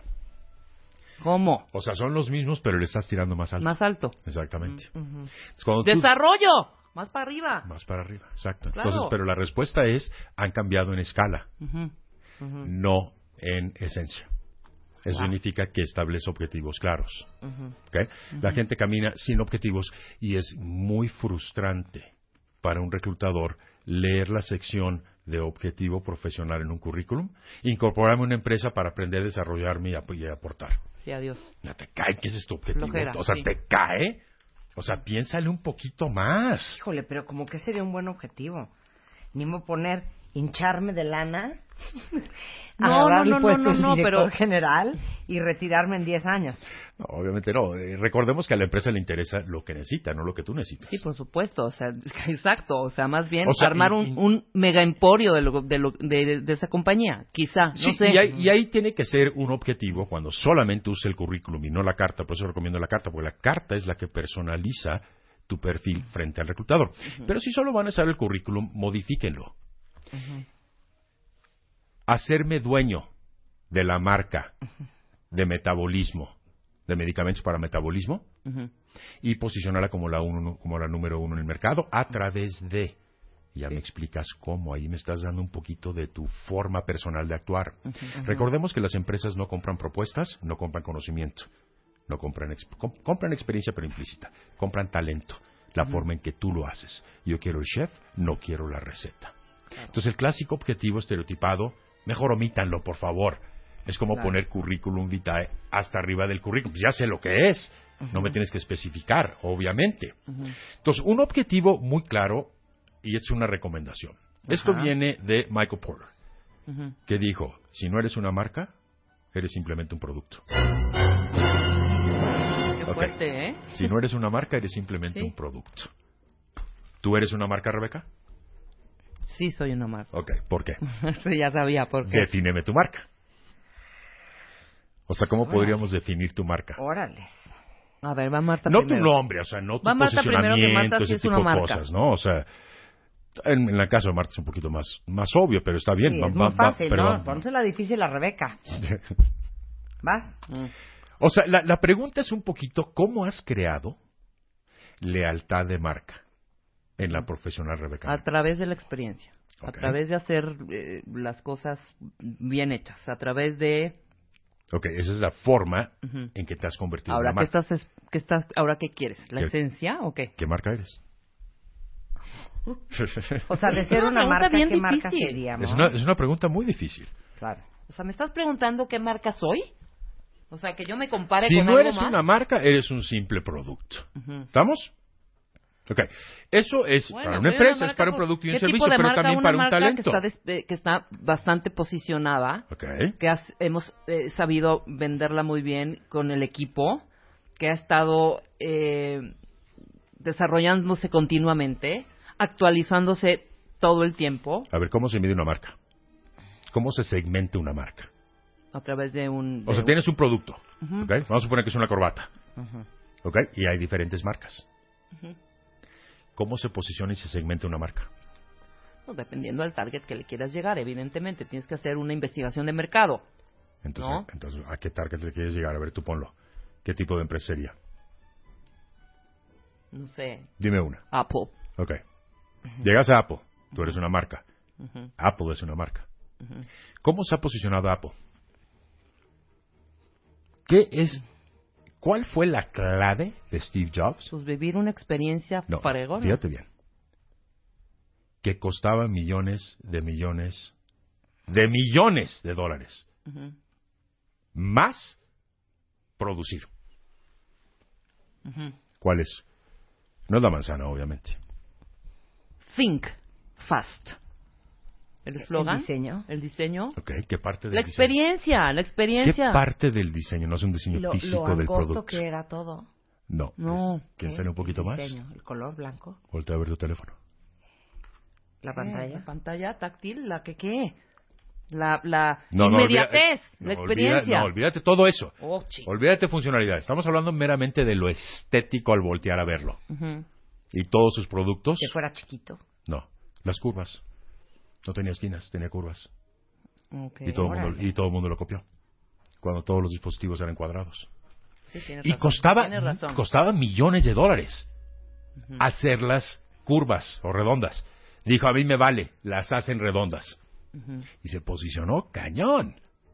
Cuando tú volteas a ver un dispositivo, inmediatamente sabes qué marca es. Ahorita un poquito menos porque lo han copiado otras marcas. Sí, pero ese no es un, un diferenciador. O sea, jamás estableció en Su- sus valores de marca que las puntas eran redondas. Vendió pero era otras cosas. de- No pues es sí, es que valores, era innovación en todo. Era posicionamiento. Pero Sí, era gusta. innovación en todos sentidos, ¿no? Es muy interesante y algunos tendrán derecho al debate. Ujú. Pero otros consideran que desde que se murió Steve Jobs no ha habido innovación en Apple. Wow. ¿Cierto o no? O sea, él sacó el iPad, él sacó el iPod, él Sí, sacó... claro. ¿Qué, qué nuevo hemos visto? Es Nada más las nuevas ¿eh? versiones, las nuevas versiones, y le suben acuerdo, el ¿eh? chip de la 7 a la Samsung- 9 a la Samsung va 11. que vuela, No, ¿eh? Ah, qué Samsung vuela, sí, arriba, sí, sí, claro. sí. Le están buscando por todas partes. El teléfono que más se vende es el Samsung, Sin duda. ¿ok? La mejor cámara es el Samsung. Sí, estoy de acuerdo. Pero la rentabilidad, o sea, los teléfonos que mayor rentabilidad tienen son Apple, Sí. Porque tiene mucho más competencia Android que iOS. No, y además, Ese es el punto. yo creo que el manejo de la, de, de la parte en, de- en mercadotecnia y construir esta love mark también lo hace como que sea tu primer. Pero ¿por qué estamos primer- hablando ahorita ya de marcas? Ya me Porque somos una marca, Marta. Cada Ok. uno. No, por- por- porque el punto es que le pregunté a Rebeca. Y me basé en el comentario de Michael Porter. Si no eres una marca, eres un, simplemente un producto. eso, y ¿cuál es estábamos la hablando, eso eh, estábamos hablando que lo importante es ser diferente, no mejor o peor. Entonces, ¿cómo te diferencias de tus demás candidatos? Vendiéndote, proyectándote, presentándote como una marca. Claro. Claro. Y entonces vamos a pensar cómo es que se genera una marca. Claro. ¿Ok? Primero depende del segmento. Entonces tú no te vas a vender igual en una empresa muy grande que en una empresa chica. No. Ahí es donde tienes que tener objetivos claros. O sea, el objetivo es llegar a la luna, pero puedo llegar con una supernave, con una más chiquita, puedo llegar en tres etapas, etcétera, ¿me explicó? O sea, la meta ahí está. Pero tú no te vas a mercadear igual a todas las empresas. Claro. Pero espérame, ¿tú no recomendarías que de entrada, para todos aquellos que inician en esta parte profesional, o están arrancando, saliendo de las universidades, que inicien su eh, vida profesional en una compañía pequeña? Primero, para entender por lo menos No la parte de... necesariamente, para No, nada. luego entenderás ya los procesos en las grandes compañías, pero yo soy muy defensora de, y eso me fijo mucho cuando reclutamos gente, Ok. en los valores. ¿Ok? Y en, en, en- Pero a ver, tú me hablas de valores, ¿cómo se aplica eso a la escala de la empresa entre No, grande y puedes, chica? en una chica yo creo que es mucho más fácil eh, ver cómo traba- eh, desenvolverte en, en equipos pequeños primero. Marta dijo no necesariamente y yo estoy de acuerdo. Ya después Estoy de acuerdo aprenderás porque me- procesos. por- grandes corporaciones porque- con no. estructuras, procesos, Por manuales. eso, eso son lo aprendes después, eso lo vas a No, es que eso ese no es el punto. El punto es, después. depende mucho de tu personalidad. Ujú, También. Si eres muy cuadrado, o sea, Marta y yo no trabajaríamos para empresas que son muy cuadradas by the book. O sea que O sea, una hemos dicho, chica hemos- no es que sea em- cuadrada, eh, ¿eh? estoy eh, diciendo eh, que ahí hemos vas dicho, a hemos dicho a aprender nombres cómo trabajar muchas en veces. equipo, cómo aprender valores de Por eso, de pero, marcas, te- te- de alguna etcétera. manera tienes, obviamente, que pensar si te gusta algo más flexible, algo más pequeño, algo más familiar, algo más impersonal o más grande. Si eres muy metódico y procesos, Claro. depende mucho de eso. Pero como la gente no se estudia a sí misma, no se define y luego no define la empresa, pues se pierde, obviamente. O sea, ¿por qué te gustaría a ti trabajar en Apple? Que dijiste hace rato. No sé, por, o sea, para mí es una compañía que empodera, o sea, es poderosa. ¿Te consta? Sí me consta. ¿Has hablado con empleados? Ah, bueno, ¿Has hablado no, con la directora de, claro. de México? Pero bueno, ¿De México? esa es, un- es la imagen que tiene, que Ah, representa pero para mí. entonces ahí está, regresamos a la parte de imagen. Ah, ahí está mi rollo, el rollo de las expectativas, ¿ok? No, y la No, imagen que tú proyectas. Claro. Sí. O sea, es la imagen que proyectas. Entonces, ¿tú eres una marca de lujo? ¿O no? Marta es una marca, marca de lujo. ¿Y tú por qué no? No, yo no soy una marca. Yo soy una, una marca bastante flexible. Es una marca, es una marca, no sé. Ok, piensen en no, eso. de lujo piensen, no, piensen en que pero deben sí ser una como marca. aventurera. Ese es el punto. El siguiente punto es superación personal. ¿Cuánta gente se supera? Es muy difícil. Dicen que volverte adulto duele. Ajá. Pero en inglés es un poquito más asertivo. A ver, Marta, El ayúdame a otro día vi traducirlo. un meme que decía, do not become an adult. It's a trap. Ajá. ¿Sí? Claro. Porque en inglés es, que no me gusta Ajá. mucho usar anglicismos, pero ayúdame a traducir, growing up hurts. Sí, crecer duele. Eso, crecer Crecer duele. Entonces la gente prefiere no superarse. Hay mucha gente que dice que si tú le preguntas, ¿te gustaría ocupar la dirección general algún día? Te dicen que no. Dice, no, no, no, qué estre- estresante. Y además más chamba. Válido totalmente. Hay gente que no está Tienes que ser una persona que precios. te reinventas y estás en desarrollo y en movimiento y en evolución continuamente. De acuerdo. Punto cuatro, rapidez y continuidad de aprendizaje. Actualizarte, Sí. tendencias, adaptarte a los cambios en el mercado. Acabamos de hablar, y es meramente un ejemplo, tendrán su propia estrategia, pero ahí es donde se han rezagado muchas empresas. Apple ya no ha sacado innovación. IBM se sintió una empresa muy poderosa en su momento y le comieron el mandado desde PC, servidores y soluciones y demás. Entonces, la gente que no aprende es porque es arrogante. Sí, Yo ya no tengo nada más que aprender. Todo es un aprendizaje. Claro. Tanto la parte de competencias gerenciales como de habilidades humanas como de habilidades técnicas. El quinto punto es elemental y le llamo desprogramarte y reprogramarte. ¿Cuál es el temor de No sabes muchas? aprender. No, programarte. Desprogramarte y reprogramarte. ¿Cuál es la preocupación de muchas empresas cuando una persona, porque tú dices, oye, pues entonces ahí es una situación de dilema que le llaman catch-22 en inglés. ¿ok? que si llevo poco tiempo en las empresas soy inestable, y si llevo mucho tiempo entonces no soy adaptable. Sí. Ah, bueno, es que hay, hay que, enten- que entender lo que pasa. Cuando tú contratas a alguien que lleva 5 o 10 años en una empresa, ya trae el chip de esa empresa. La metodología, las palabras, el estilo. Y mi temor es que tú vas a querer venir a imponer la forma en que trabajabas a mi empresa. Las empresas sí te programan, esto sí es cierto. Intencionalmente, pero no con malicia, sino para que aprendas la forma de hacer el trabajo. Entonces tuve un cliente que lo despiden de una embotelladora. Una persona muy arrogante y le tardó seis meses aprender a ser humilde. Después de eso consigue trabajo en una empresa química, las dos multinacionales. Y se la pasaba, porque me lo contó un amigo que me recomendó, el primer cliente, todo el día diciendo, en la embotelladora lo hacíamos de esta manera. Sí, pero ya no estás allá, estás en la química. Es que allá, eh, de alguna manera, lo establecíamos de esta manera, sí, pero ya no estás. Yo, por ejemplo, le digo a mis clientes, cuando llegan, y casi siempre llevan una carpeta de la compañía, para la cual ya no trabajan. Entonces le digo, ¿quieres que esa carpeta me la tires a la basura? Y no la quiero volver a ver. Híjole. Porque tienes continuamente esa marca ya o esa empresa metida. Entonces tienes que desprogramar para reprogramar. Entonces le dije a una clienta que trabajaba en una automotriz de coches de lujo. Y ella traía uno. Le dije, quiero que me vendas mañana tu coche. Me dijo, estás loco. Le dije, bueno, entonces vas a seguir enganchada con esa marca y con esa empresa y viviendo en el pasado. ¿Y entonces qué hizo? No lo vendió, pero ahí sigue enganchada. Y cada vez que la veo, me habla de su trauma, de su salida de esa empresa. Por ejemplo, una recomendación que alguna vez me dio la mamá de una persona. Cuando te divorcias, lo primero que haces como mujer, quítate el apellido del marido. Totalmente. Es una forma de deslindarte. Sí, claro.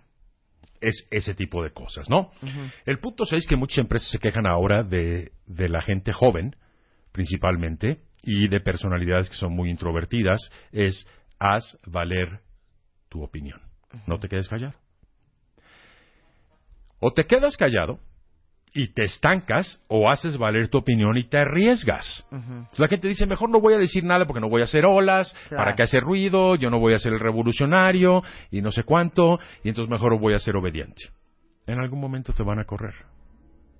Tú sabes en personalidades quiénes son las personas que primero corren las empresas. Qué fuerte, tengo miedo de, escuchar la respuesta de eso. ¿Qué? ¿Quién? vamos a suponer que tú vas a correr un grupo de personas o tienes que reducir tu equipo de trabajo en 20%. Ok. Sí. ¿Quiénes son las personas o las personalidades que primero corres? Dios santísimo. Híjole. Piensa un poquito la consecuencia de despedir una persona, por ahí va. Pues seguramente los más tibios. Los más tímidos, los más callados, porque no te van a decir nada. Esos son los que se van. Entonces, o te quedas callado y te estancas, o haces valer tu opinión y te arriesgas. Ahora, si es una empresa donde no se hace valer la opinión y tú eres muy opinionado, no entres, obviamente. Y tus opiniones deben estar fundamentadas. No te pases diciendo no estoy de acuerdo, ¿por qué no? No sé, pero no estoy de acuerdo. O sea, emite tu opinión, eso es importantísimo. O sea, si tú no haces valer tu palabra, entonces nadie más te la va a apreciar. Siete, clave, demostrar que eres un líder. ¿Y eso cómo? ¿Tú eres una líder? ¿O pues? Sí, pero eso yo creo que parte es un, es un tema de personalidad también, ¿no? Sí, pero yo no conozco tu personalidad. O sea, lo puedo sacar a través de reactivos en exámenes psicométricos. Pero ¿cómo sé yo si eres o no una líder? Entonces, es muy importante pensar eso. O sea, ¿y qué tipo de liderazgo eres? Mi recomendación, estudien los diferentes tipos de liderazgo, identifíquense con algunos y hagan remembranza para ver si son o no líderes. Sensacional. Hay mucho, hay mucho más material en el tintero, pero... De verdad. ¿Sabes qué, Roberto? Nos gustó muchísimo. Estamos bien contentas. Perfecto. Y los cuentavientes, por lo que veo en Twitter, también. Muy, muy. ok, si quieren aprender todo esto, si quieren ser la persona que los reclutadores andan buscando, si quieren encontrar el trabajo de sus sueños, ahí les va el teléfono del tiburón de baile. 52 94 17 77, repito, 52 94 17 77 o pueden escribir a informes arroba robertodebaile.net.net. Sensacional. Muchísimas gracias. Prepárense, conozcan. Un placer tenerte acá. Igualmente. Con esto nos Saludos vamos cuenta gracias. pero estamos de regreso mañana, viernes, en punto a las 10 de la mañana y ustedes no se vayan. Ahí viene Fer Tapia, ya la vi llegar con todo el equipo de www eh, y mucho más que aprender y escuchar y gozar el resto de la tarde en W Radio.